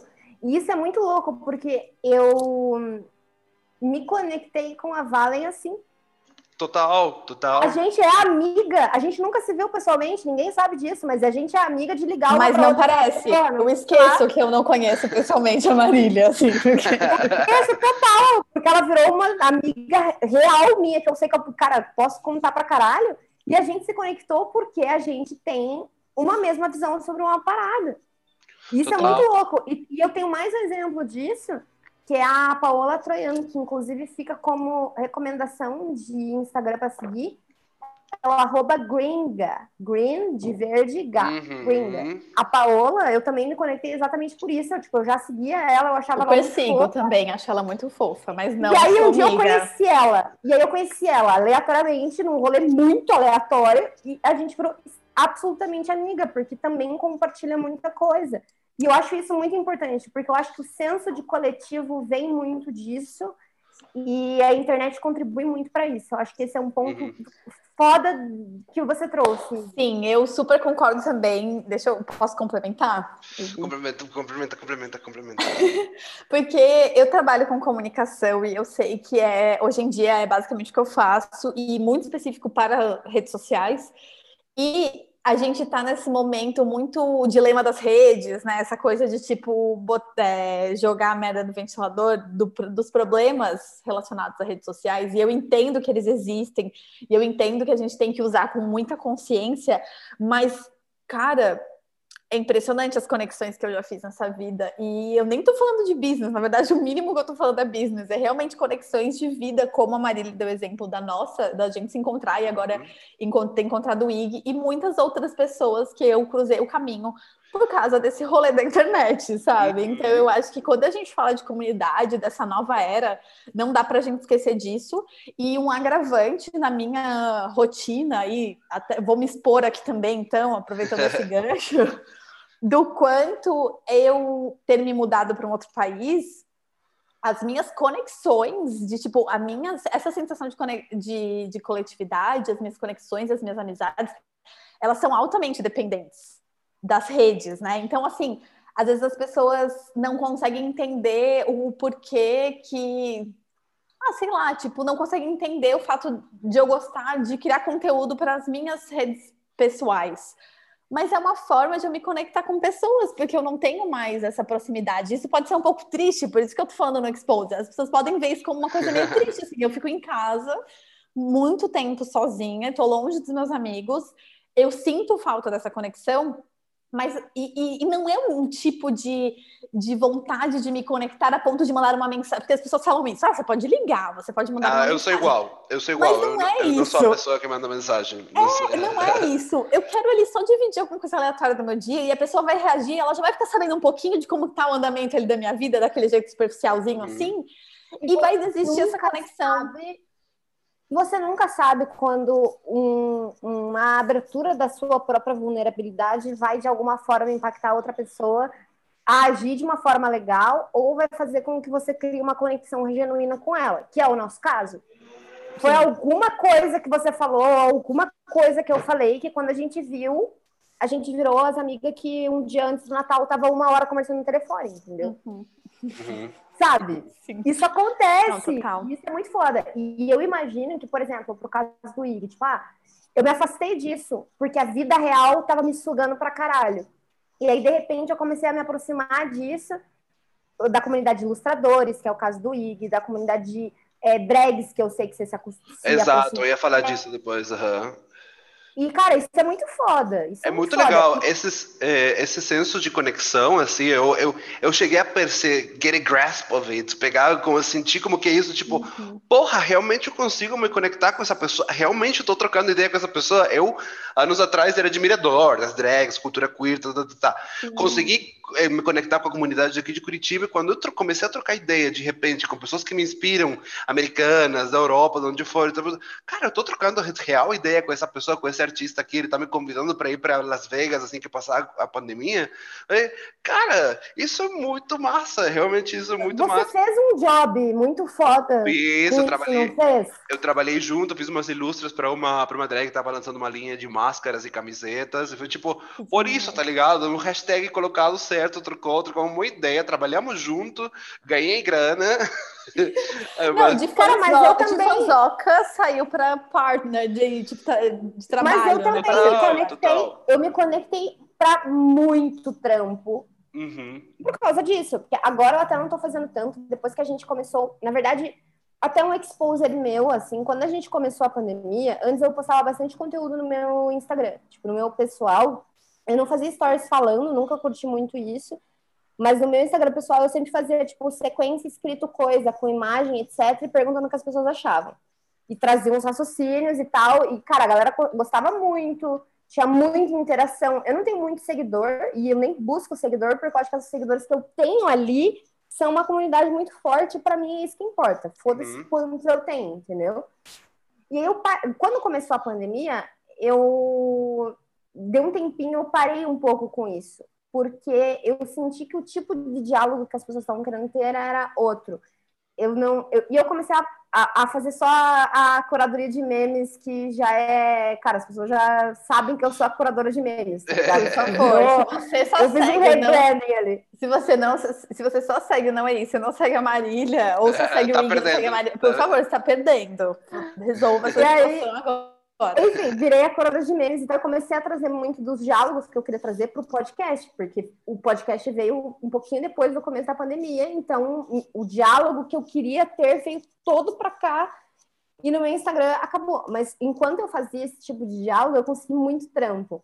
E, inclusive, eu fiz um trampo recentemente que veio por coisas que eu postava antes da pandemia. Então, uhum. você se conecta com pessoas, você se conecta com trabalhos não dá para tirar o, o, poder que isso tem, mas eu acho que o poder disso está muito em você estar aberto a essa conexão no nível de se expor mesmo. Sim. De expor o que você acha. não estou dizendo de expor a sua vida pessoal. Não precisa. Eu não exponho a minha vida pessoal, ninguém sabe nada da minha vida pessoal ali. Mas no nível de se expor, expor o que você pensa, de expor o que você acha, de fazer a crítica que você acha que tem que fazer, enfim, eu acho que isso, isso é um lado muito bom e muito positivo, assim. Uhum. O exposed que a gente faz aqui no podcast também é muito é muito potente e recentemente eu descobri uma potência do nosso exposed do podcast que eu vou falar num próximo quadro, não vou falar Hum, agora. Mas uma mais uma dica. vez eu tentando segurar a audiência. eu, tenho, eu tenho uma dica aí que fala muito sobre esse senso de coletividade que não tem nada a ver com ilustração, que é uma coisa que é, blew my mind. Eu estou muito em inglês hoje. É, é, que volou a minha Querida. cabeça. é, que eu vi o documentário que acho que chama Quebrem Tudo, ou Rompam Tudo, uma coisa assim. É um documentário sobre o rock em espanhol na Netflix. É, que é fenomenal, são acho que oito, sete episódios, é, onde fala justamente sobre como a música rock se juntou, a rock, música rock em espanhol é, se juntou e criou-se uma comunidade que trouxe transformações sociais, que trouxe uma visão diferente, lembrando que a América Latina, né, processos de ditadura militar, é, processos extremamente complexos, né, é, desde revoluções no México até revoluções na Colômbia, é, Pinochet no Chile, é, chegada da democracia na Argentina, enfim, a política e a sociedade se expressando através do rock, em sensos de comunidade que defendia, que criaram praticamente o estilo, que o rock é espanhol, é, ibero-americano, né, porque também entra muita revolução do destape espanhol e coisas do tipo. Então, super fica aí a dica para se você gosta de entender esse senso de comunidade, de tacar o foda-se, quebrar tudo, de expressar quem você é e como você é, através do meio que for, desenhando ou cantando rock porradeira, né, sendo os novos Beatles em Uhum. espanhol. Então, Maravilhoso. Aí, é. E eu vou dar uma dica também, que eu acho que tem muito a ver com isso, que é o seguinte: eu tenho uma amiga que eu conheci no meio de trampo, a gente trabalhou juntas e acho que a gente ainda vai fazer projeto pra caralho juntas, porque, enfim, ela é muito foda. O nome dela é Amanda Takasiki. Ela é uma das criadoras da RP Weekend. Weekend? Não, é RP Week. É uma semana, não é um fim de semana. RP Week. é um evento bem foda de relações públicas, um dos- é o maior evento de relações públicas que tem no Brasil. Ela também fundou, durante a pandemia, a RP School. Ela criou uma escola de RP, e aí o raciocínio é fomentar habilidades de relações públicas em profissionais que não são de relações públicas, ou em profissionais que querem ser relações públicas. É muito foda, ela fez isso com o Guilherme Alf, que é uma grande referência, assim como ela, nas relações públicas. E no Instagram dela, ela posta coisas muito legais e muitas dicas para que a rede social seja positiva para você, tanto no sentido de saúde mental, quanto no sentido de negócio, no sentido de você fazer uma conexão genuína com as pessoas, porque a gente sabe que não é só negócio, a gente sabe que não é, cara, não é só isso. E ela fala muito sobre isso, ela tem um conhecimento muito foda sobre esse universo do digital e sobre criar relacionamento. Então, eu recomendo muito o arroba Amanda Takasiki. Eu gostaria de citar um post dela que ela fez faz um tempinho já, mas que eu acho que tem muito a ver com isso, que é o seguinte. Comunicadores entendam, rede social não é sobre seguidor. Rede social é sobre conexão. Redes sociais não é sobre vender. Redes sociais é sobre entregar valor. Não é sobre likes, é sobre propósito. Não é sobre postar, é sobre compartilhar. Que eu acho que resume perfeitamente isso que a gente estava falando. No final das contas, em um ano em que a gente acabou criando muita relação digital ou mantendo muitas relações através do digital, é... isso aqui que ela falou resume muito bem. E é uma pena que nem todo mundo tem esse raciocínio. Né? A gente vê muita marca e muita gente tendo um, diálogo muito raso, muito bosta em rede social. E isso não, não cria conexão, isso não, não, não dá senso de propósito, isso não compartilha sentimentos, isso não compartilha nada. E se a gente está hiperconectado nesse momento, inclusive num ponto é, preocupante, estamos hiperconectados num ponto preocupante, sim, é, e a gente está falando de coletividade nesse episódio, é muito pertinente que a gente olhe para a rede social com esse olhar uh, do que ela pode nos trazer de positivo. Então, acho que essa tua experiência de conexão com as drags e de, cara, eu, eu fui de fãzoca a parça, é, eu, eu me aproximei de pessoas que são semelhantes a mim através da ilustração. No meu caso, também me conectei com muita gente foda nesse sentido, através da rede social. Eu acho que é um excelente exemplo de um uso saudável disso e que trabalha a favor de todo esse senso de coletividade que a gente falou o episódio inteiro. Uhum. Então, usar a rede social para isso é muito potente. É uma pena que nem todo mundo use dessa forma e é uma pena que nem todo mundo tenha consciência de usar a rede social sobre isso. Porque uma vez que você usa a rede social a favor disso, né, por essa visão, você está colocando o teu posicionamento ali. Você pode ser cancelado, você pode ser criticado, você pode ser whatever. Por exemplo, eu tenho ali os meus melhores amigos do Instagram, que inclusive é a melhor parte do meu Instagram e pouquíssimas pessoas terão acesso e vai continuar sendo assim. Os meus melhores amigos, esses tempos, esses tempos, eu fiz um post nos meus melhores amigos do Instagram e um cara que é, eu considero um dos meus melhores amigos e que tá nos meus melhores, tava, né, no caso, depois dessa, não tá mais, é, pegou um post que eu postei e ele fez uma sequência, ele não falou nada comigo, mas ele fez uma sequência nos stories dele, descascando o post que eu fiz. Nossa! Ao invés de vir trocar uma ideia comigo, já que ele viu esse post no meu Instagram. Ah, mas isso Meus é a melhores amigos? a fama traz isso, né? A gente vai ter muitos haters. Não, e tem outras coisas também. Ao mesmo tempo que você se conecta com pessoas, uma vez que você se expõe, tem o outro lado também. Daí eu vou mandar mais um exposit aqui que eu. Ah, as calcinhas estão no sol. Agora eu vou botar a calcinha no sol. Bota a calcinha no sol, Marília. é, desde que eu comecei a me assumir como comunicadora. Porque a real é que eu nasci comunicadora. Eu sempre fui comunicadora. Eu sempre escrevi, eu sempre falei. Esse sempre foi meu rolê todas as outras coisas, seja business, seja é, negócio sustentável, seja facilitação, seja. Cara, qual estratégia, é, o próprio direito, as relações internacionais que eu estudei, a psicologia positiva que eu estudei, qualquer coisa veio depois. Eu nasci comunicadora. Eu, desde que eu assumi isso e comecei a aceitar trampos e fazer coisas que têm a ver com isso, seja no meu Instagram, seja no podcast, seja outros trampos que eu fui paga para fazer, que eu botei a minha cara de fato como comunicadora, e esse ano aconteceu bastante isso. É, tem um negócio que é muito bizarro, que eu acho que a Valen já deve ter passado para caralho, talvez o Ike também já tenha passado para caralho, por isso que é o negócio das pessoas acharem que te conhecem. elas, elas tiveram acesso a um pedaço de você ali, que é você como comunicador, e elas acham que elas te conhecem e, portanto, elas têm intimidade. E as pessoas são cara de pau para caralho. E eu sou cara de pau. Eu dou parabéns para quem é cara de pau, porque quem não é cara de pau dificilmente consegue coisas. Eu acho que é bom ser cara de pau. Só que é bom ter noção também. Mas o bom senso, ele é requisito. O bom senso é importante, entendeu? e daí começou a chegar umas pessoas sem noção, assim, de chegar e falar assim, ah, não, porque eu acho que a gente tem que fazer alguma coisa, porque obrigatoriamente a gente tem que fazer alguma coisa juntos, porque eu acho que eu deveria participar do seu podcast. Ai, Isso aconteceu, eu mandei prints pra ele, eu mandei prints pra ele. Eu lembro, eu lembro. A mulher, a mulher falou assim, ah, não, porque eu vi você na transmissão X, lá do negócio X que você fez, um trampo lá que eu fiz e tal. Ah, e eu acho que faltou muito a minha visão. Chocada. Não, isso eu acho que aconteceu comigo, gente. Eu tô chocada. E eu acho que eu deveria participar do podcast. Daí eu falei, tá, você já ouviu o podcast? Daí ela foi ouvir o podcast. Daí ela ouviu o podcast e falou, nossa, mas tem gente da minha área no teu podcast. Eu falei, por que a surpresa? Você, você, veio assumindo uma coisa sobre é. mim, e quando você descobriu mais coisa sobre mim, você ficou surpresa, porque a galera é muito folgada também.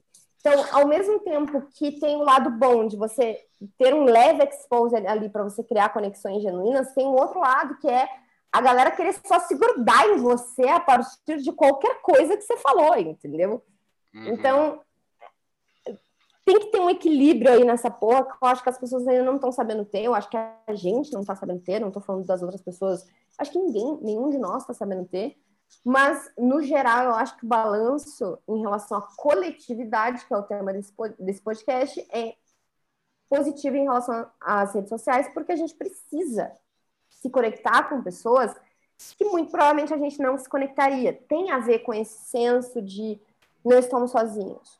Tem a ver com esse senso de eu não sou só esse micro ecossistema que eu convivo, eu sou mais uhum. do que uhum. isso. A minha ideia circula em outros lugares. Circula e lidar é... com gente sem noção é difícil. é difícil. Quando começou, quando começou a chegar umas galera muito sem noção para mim, a minha terapeuta falou assim, Marília, só chega gente sem noção em quem tá em alta. Então fica tranquila, sabe? tá, tá tranquilo. Quer dizer que alguém eu tô Mas incomodando. assim, a galera lugar- vem nos, nos comentários.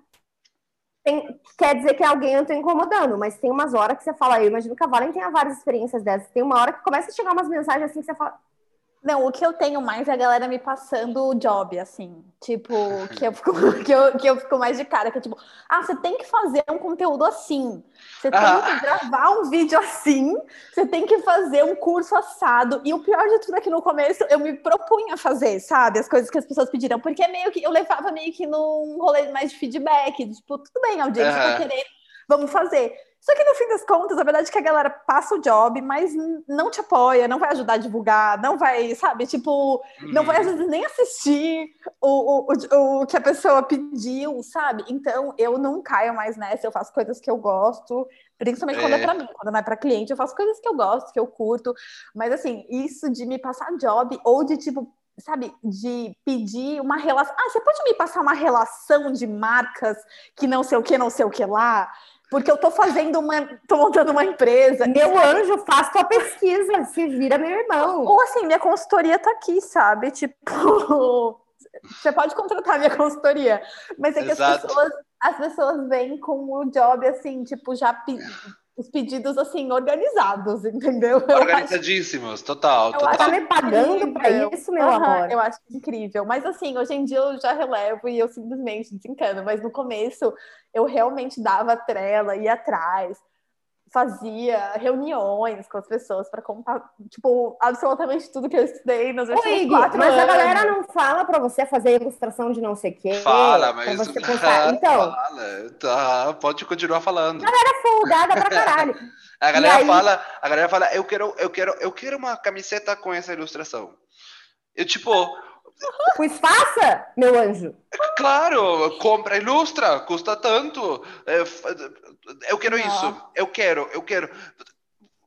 Porra, É Eu- o individualismo de novo, né? É isso, É. gente. No fim das contas, a gente cai sempre no mesmo lugar, é sempre o eu. Mas, tipo, vamos colaborar, aí não tem essa palavra. Essa palavra tem. não, existe no dicionário, sabe? Não, e aí existe, existe essa palavra ser. E aí é uma outra palavra que eu já, já causei várias polêmicas ali, in- inclusive em palestra. Que é vamos colaborar se eu for tirar uma puta vantagem individual disso. Ah, então, eu- total. comigo, o que mais tá rolando é a galera. E, cara, se você tá me ouvindo e você é uma dessas pessoas, repense sua atitude.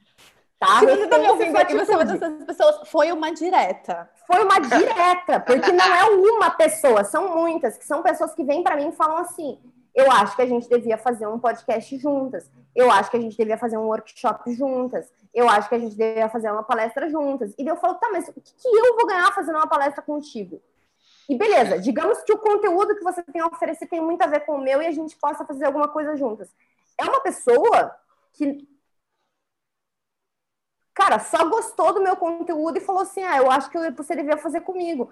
Ela não tá. Ela não tá pensando no coletivo da bagaça, ela tá pensando só nela, em se grudar em mim de alguma maneira, entendeu? O Iggy falou muito isso, tipo, ó, mais uma querendo se grudar em você, entendeu? Porque, qual- claro. sabe, eu Se entendo a lógica da parceria. pendurando das fazer- tetas da Marília.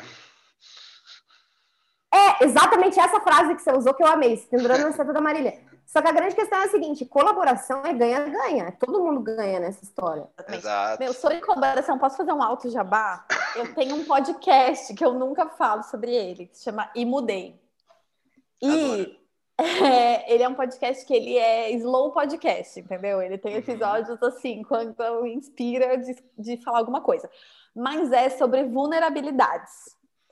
Então. Que foda, eu eu nunca ouvi, amiga. Você nunca nem mandou pra mim, caralho. Pois é, eu tava pra mandar, mas é porque é um processo com esse podcast aí, amiga. Eu, eu sou Entendi, um pouco entendi. autocrítica, assim, dele. Mas eu vou fazer esse auto jabá, porque o primeiro episódio é com duas empreendedoras do rolê do consumo consciente e elas dividem as dores, assim, sabe? Tipo o drama mesmo de fazer. É meio que o título é, seria Encontrei meu propósito, mas não pago os boletos. E é pra Hum. falar da desgraça mesmo, sabe? Hum, Tipo, total. sou feliz, faço o que eu gosto, é massa, mas eu te- tenho uns BO também de fazer o que gosto, sabe? E é bem a gente. É muito legal, é muito exposed. Inclusive, poderia ser patrocinado pelo Imudei, esse quadro. Um dia a gente, quem sabe? Adoro, um adoro. Porque ele, ele é todo sobre é, você se você mostrar sua vulnerabilidade. Tipo, no segundo, o segundo episódio é uma fotógrafa que eu admiro muito, que é a Pan Alves, e ela fala sobre o processo de depressão dela, por exemplo. E ela fala abertamente. E nesse, mas nesse primeiro episódio em especial, eu queria recomendar, porque acabou surgindo aqui nessa questão de colaboração, que tem tudo a ver com o coletivo e tem tudo a ver com a era de aquário que estamos entrando. Que, meu, no fim das contas, no final do episódio, eu falei, cara, eu tô cansada de estar todo mundo querendo fazer o seu próprio rolê e você não olhar para as coisas que estão acontecendo e falar como que eu posso colaborar ativamente, mas não colaborar nesse sim, não colaborar entre aspas, nesse sentido de se pendurar no que a pessoa já está fazendo de legal. E sim falar assim, cara, eu queria abrir uma marca, eu tenho aqui um dinheiro. Eu queria abrir uma marca sustentável, mas tem tanta marca sustentável que tá ali, tipo, sofrendo, sabe? Precisando de, de alguém para fazer o rolê acontecer, precisando de um investimento financeiro para, tipo, investir numas máquinas, numas paradas para ampliar. E aí você vai fazer o quê? Senão você vai abrir mais uma nova, sabe? Eu não aguento mais, tipo, eu não aguento mais, mais uma nova marca. Tipo, eu queria ver um pouco mais esse movimento de, tipo, cara, deixa o seu ego, baixa o seu ego e fala como que eu vou arregaçar a manga e fazer o negócio acontecer, mesmo que o meu nome não esteja no rolê, sabe? E eu acho que isso é uma coisa que Exato. todo mundo deveria, tipo, pensar um pouquinho, pelo menos. Talvez não, talvez faça sentido. Talvez você vai, você vai olhar para o mercado e vai falar, não, mas ainda não é exatamente o que eu estava pensando. Não vou estar fazendo mais do mesmo. Eu vou estar fazendo alguma coisa inovadora e vai ser relevante. Mas o que eu tô vendo como uma pessoa que comunica ne- nesse rolê e que tô sempre acompanhando e vendo as novas marcas é que, no fim das contas, é mais do mesmo, que poderiam estar se fortalecendo para encarar e bater de frente com grandes empresas e grandes indústrias, sabe? E eu acho muito bonito quando são marcas e pessoas que se unem, mesmo que sejam diferentes, mesmo que tenham a sua própria relevância, elas se unem a favor de um objetivo em comum. Isso tem tudo a ver com esse senso de coletividade, com essa era de aquário que a gente estava falando, etc. É, a parceria, ela às vezes não é um ganha-ganha para os dois lados, mas ela é um ganha-ganha no sentido coletivo. É isso que, que falta de raciocínio. Porque a gente está no mercado, pensando no mercado de empreendedorismo, já que a gente está no quadro Exposed, e que tem muito a ver com o nosso meio, o meio do empreendedorismo é um meio em que a parceria, a colaboração virou eu vou comer teu cu. Eu vou tirar vantagens individuais do teu trampo. E virou isso. Virou. E, virou- e quando eu falei isso numa palestra três anos atrás, a galera ficou tipo, nossa, chocada, porque ninguém. E eu dei exemplos reais, assim. A galera falou, nossa, meu Deus, nossa, a Marília não está aberta a parcerias. Caralho, se tem uma pessoa que está aberta a parceria, sou eu. Se, eu não, se não houvessem parceria, se não houvessem colaborações na minha vida, eu não tinha feito nada. Mas tem que ver isso aí, entendeu? Exato. Então, eu acho que esse ponto que você trouxe Mas é o não é seguinte: isso. a favor de que essa parceria está sendo feita? Não a favor de quem? É, A favor senão, de quê? Senão que não. que a, a senão, porra é, toda vai ganhar nisso, entendeu? senão não chama de collab, me paga e eu faço um jogo, entendeu? Exato, me contrata. É isso aí. É isso, é isso. Eu acho, que, eu acho que a gente pode tudo. encerrar, a gente pode encerrar o Exposer nessa, que foi quase um segundo catarse aqui, mas é que é importante. O Praticamente. senso de Nossa, coletividade. Não, olha só. O senso de coletividade do qual a gente está falando em todo esse episódio, inclusive a filosofia belíssima do Ubuntu, a visão de ODS, meio ambiente, comunidades, negócios lucrativos, a porra toda. Tudo isso depende de uma coisa: noção. Noção. Tenha noção. Tenha noção. Entendeu? Se não tiver noção, nada vira. Exatamente. É. E assim vamos para o nosso próximo bloquinho.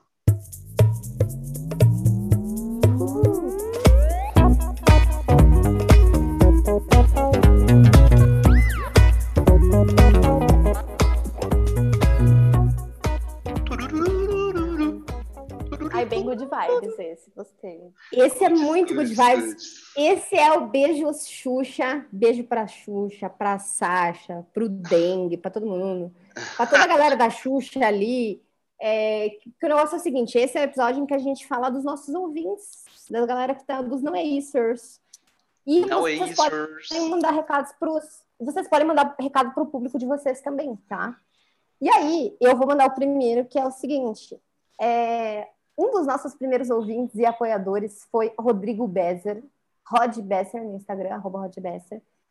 Ele é um ser humano fantástico que eu conheci por um trampo com a Talita da arroba Casa de Colorir, que é, era apresentadora do Mais Cor no GNT.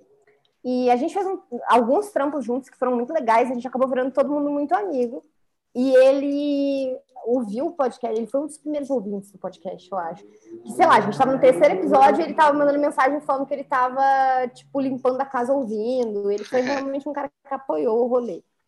E aí, semana passada, olha que foda, ele mandou. A gente estava conversando sobre uma outra parada e ele me mandou uma mensagem falando: Eu nunca te agradeci sobre isso, mas você falou sobre você tirar um dia para o ócio criativo no sentido de realmente criar algo pelo tesão de criar e começar a levar isso um pouco mais como filosofia de vida.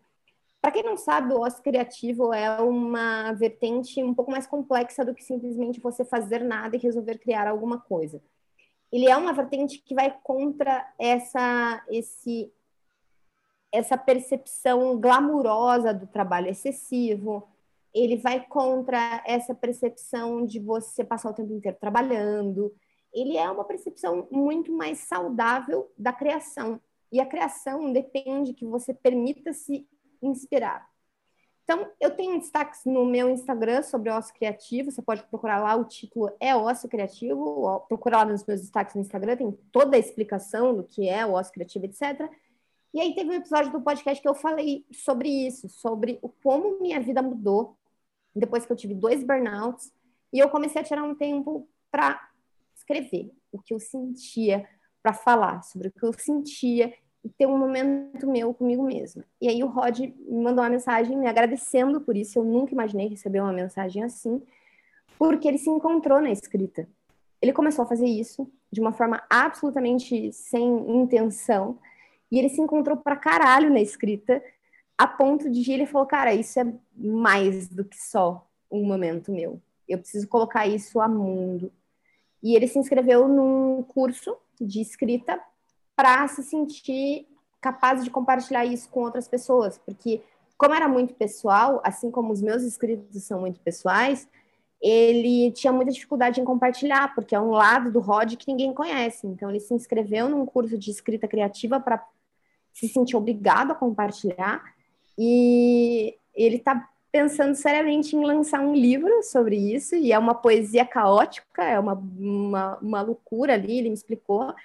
Ele vai me mandar para eu ler, e ele me convidou para escrever o prefácio do livro dele, e foi por uma coisa que eu falei aqui no Não É Isso. E, cara, isso, isso me deixa, tipo, muito, muito, muito feliz, porque significa que é alguma coisa do que a gente está falando, algumas vulnerabilidades que a gente coloca para jogo aqui, estão gerando um impacto muito maior do que a gente podia imaginar. Eu nunca compartilharia os meus escritos pessoais desses momentos com ninguém. E uhum. o Rod se encontrou tanto nisso que ele se Sim. sentiu, falou, cara, eu preciso compartilhar isso para o mundo. E ele falou, cara, faz muito tempo que eu tô para te agradecer por isso e me contou toda a história e tal. Então, queria dizer que é, essas conversas que a gente faz, essa abertura de vulnerabilidade e, e essas conexões que a gente cria através da internet não são em vão. A gente nunca sabe o que isso vai gerar. E muito provavelmente daqui a pouco vai ter um livro do Rod. De isso! Eu acho que isso é maravilhoso. Bo bota a é cara no sol, bota a cara no sol. Eu sinto, eu penso, eu, eu tô postando trechos de eu cantando no Instagram, entendeu? Uma vulnerabilidade que eu nunca tinha feito. E, tipo, eu amei, inclusive. Porra, tem que, tem que expor, tem que expor. Se você tem a vontade, compartilha. Tá aí, vamos usar essas coisas para compartilhar coisa boa, né? Isso é muito bom. É, é isso. Então, o meu beijo Xuxa de hoje é pro Rod, porque ele podia nunca me contar que ele começou por causa de uma coisa que eu falei.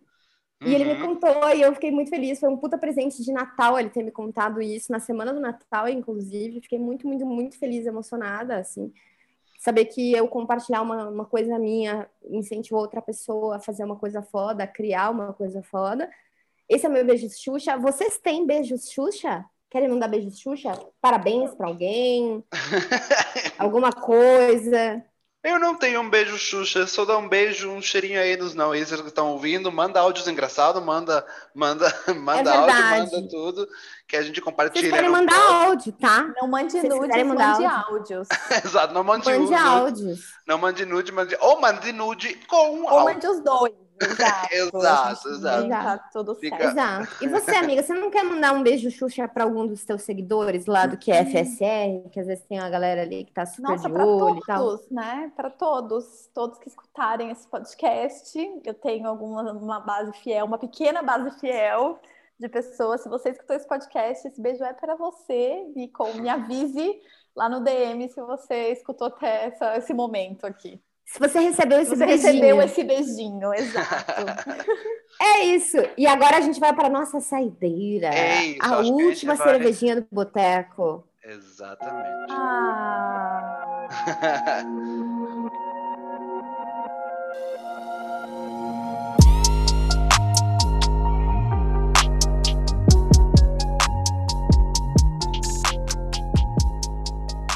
Quase acabando, as luzes diminuindo, os donos do boteco já estão te olhando meio torto. leva- Já levantando a estão colocando a cadeira para cima, exatamente. Exatamente. Esse é, É bem momento. nesse momento. Cara, o negócio é o seguinte, vamos lá, é o momento de conclusões. Conclusões. Coletividade não é miçangueira. Coletividade é um- uma questão global de necessidade e é uma oportunidade de negócio e é uma oportunidade também para governos se destacarem. Ahn, Governos, empresas, pessoas. as, as redes sociais são absolutamente importantes para isso. Com, é, Mas é importante que a gente tenha noção. E tem mais um uma vez, poder. Uhum. e mais uma vez, uma coisa que a gente fala pra caralho e a gente vai ter que falar de novo nessa conclusão, que é o seguinte: se permita acessar culturas, percepções que não são as suas e que não são dentro da sua bolha de amigos ou da sua bolha algorítmica, porque a gente deu aqui o exemplo de como o Valen e eu fomos impactadas pela cultura eh, sul-africana. O IG traz muita percepção argentina, que está sendo um país que está liderando muitas transformações dentro E da América própria cultura drag também, que Uhum, eu da aprendi cultura muito a com o cultura IG e tudo drag mais. também. E eu acho que a gente tem que se abrir a olhar e entender para a coletividade e para a coletividade racional e que gera resultado, é essencial que a gente se abra para percepções que não são da nossa bolha. Acho que essas conclusões são interessantes. O que mais vocês gostariam de acrescentar? Complementos, complementos. Eu acho que, como, como, como dizia o tio Ben do, do Peter Parker, é, a gente tem muitas ferramentas e todos esses poderes é, trazem uma grande responsabilidade, né? É, todo poder traz uma grande responsabilidade. Eu acho que isso é o grande senso dessa, um pouco do que a gente conversou sobre essa questão de ter noção, de interagir, Noção. de, de ter noção e saber que a gente tem muito no nosso alcance, como a gente sempre fala, né? Redes sociais, formas de se divulgar, de se comentar, de se conectar, de colaborar de verdade. Tudo isso com uma grande responsabilidade, carregou uma mochila bem pesadinha de noção, né? Com um copo cheio de noção. É, eu acho que é isso, esse, só traz coisas boas. Eu acho que a gente conversou vários exemplos hoje em dia que quando existe essa, esse senso de pertencimento, de comunidade, de coletividade, de compartilhar e de se juntar e fazer, a gente gera transformações, né? No micro e no macro, sem dúvidas. Mas eu acho que é um pouco Total. disso. Isso, isso é legal no sentido de. Sabe o que eu pensei agora? Vou, vou jogar uma doideira aí para ver se vocês trazem mais conclusões para essa saideira, que é o seguinte: é, o senso de pertencimento ele também flutua.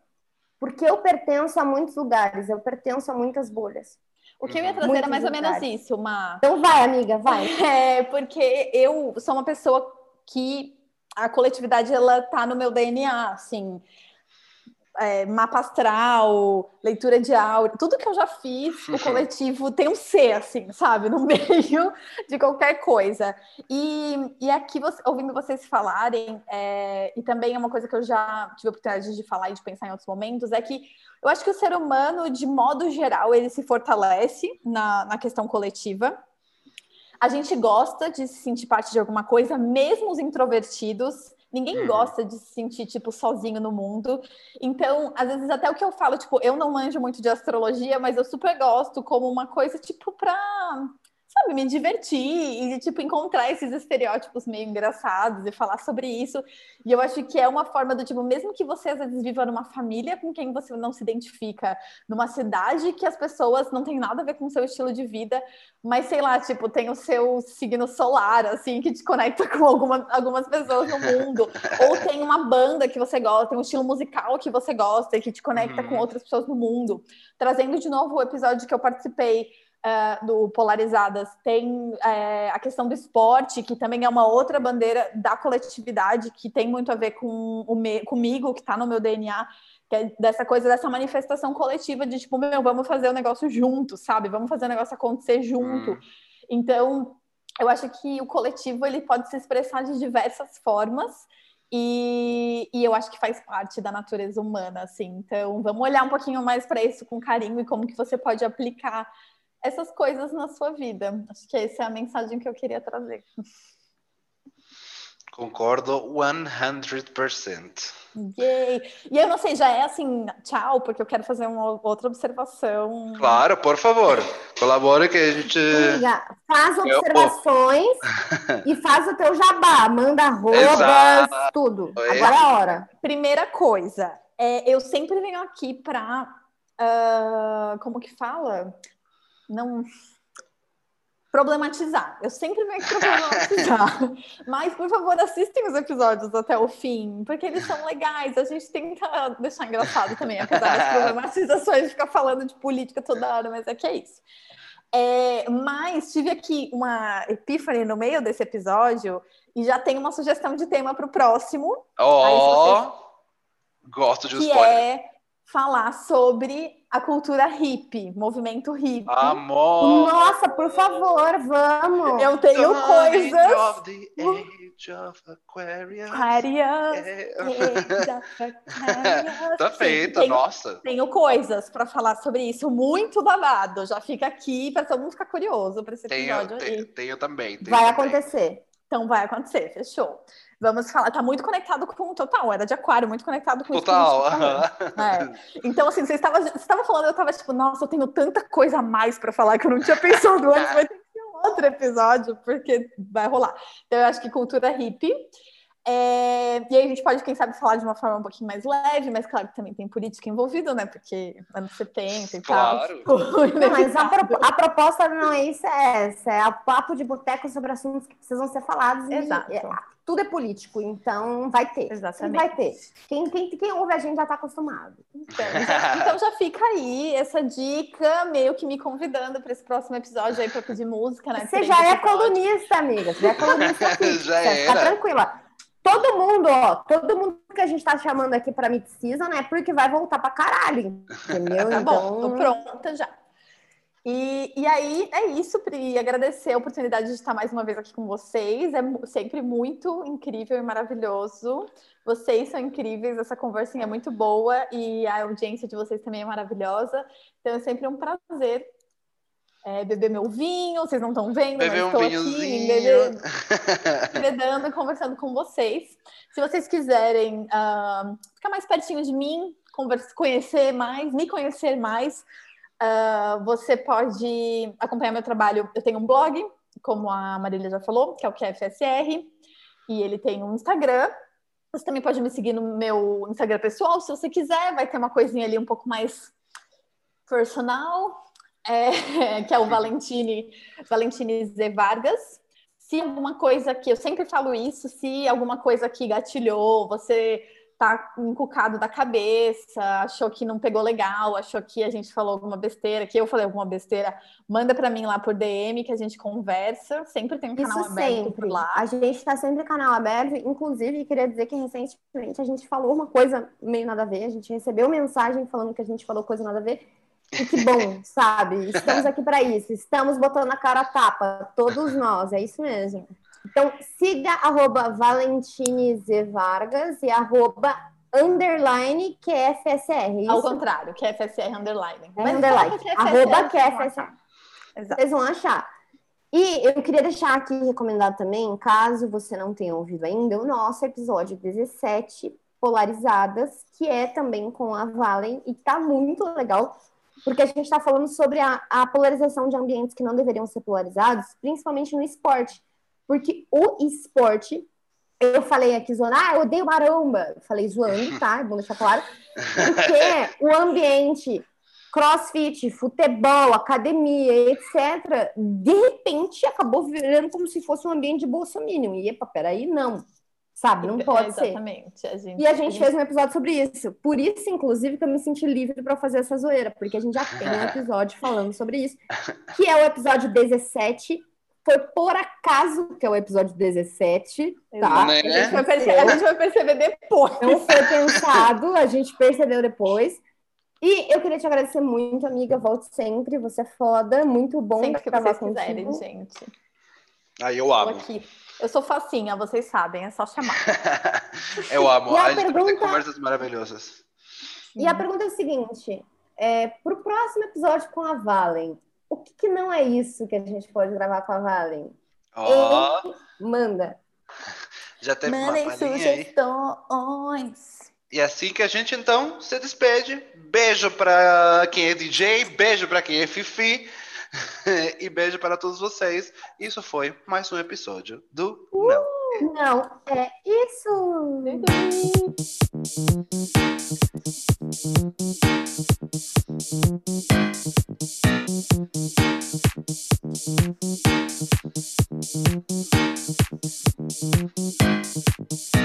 Thank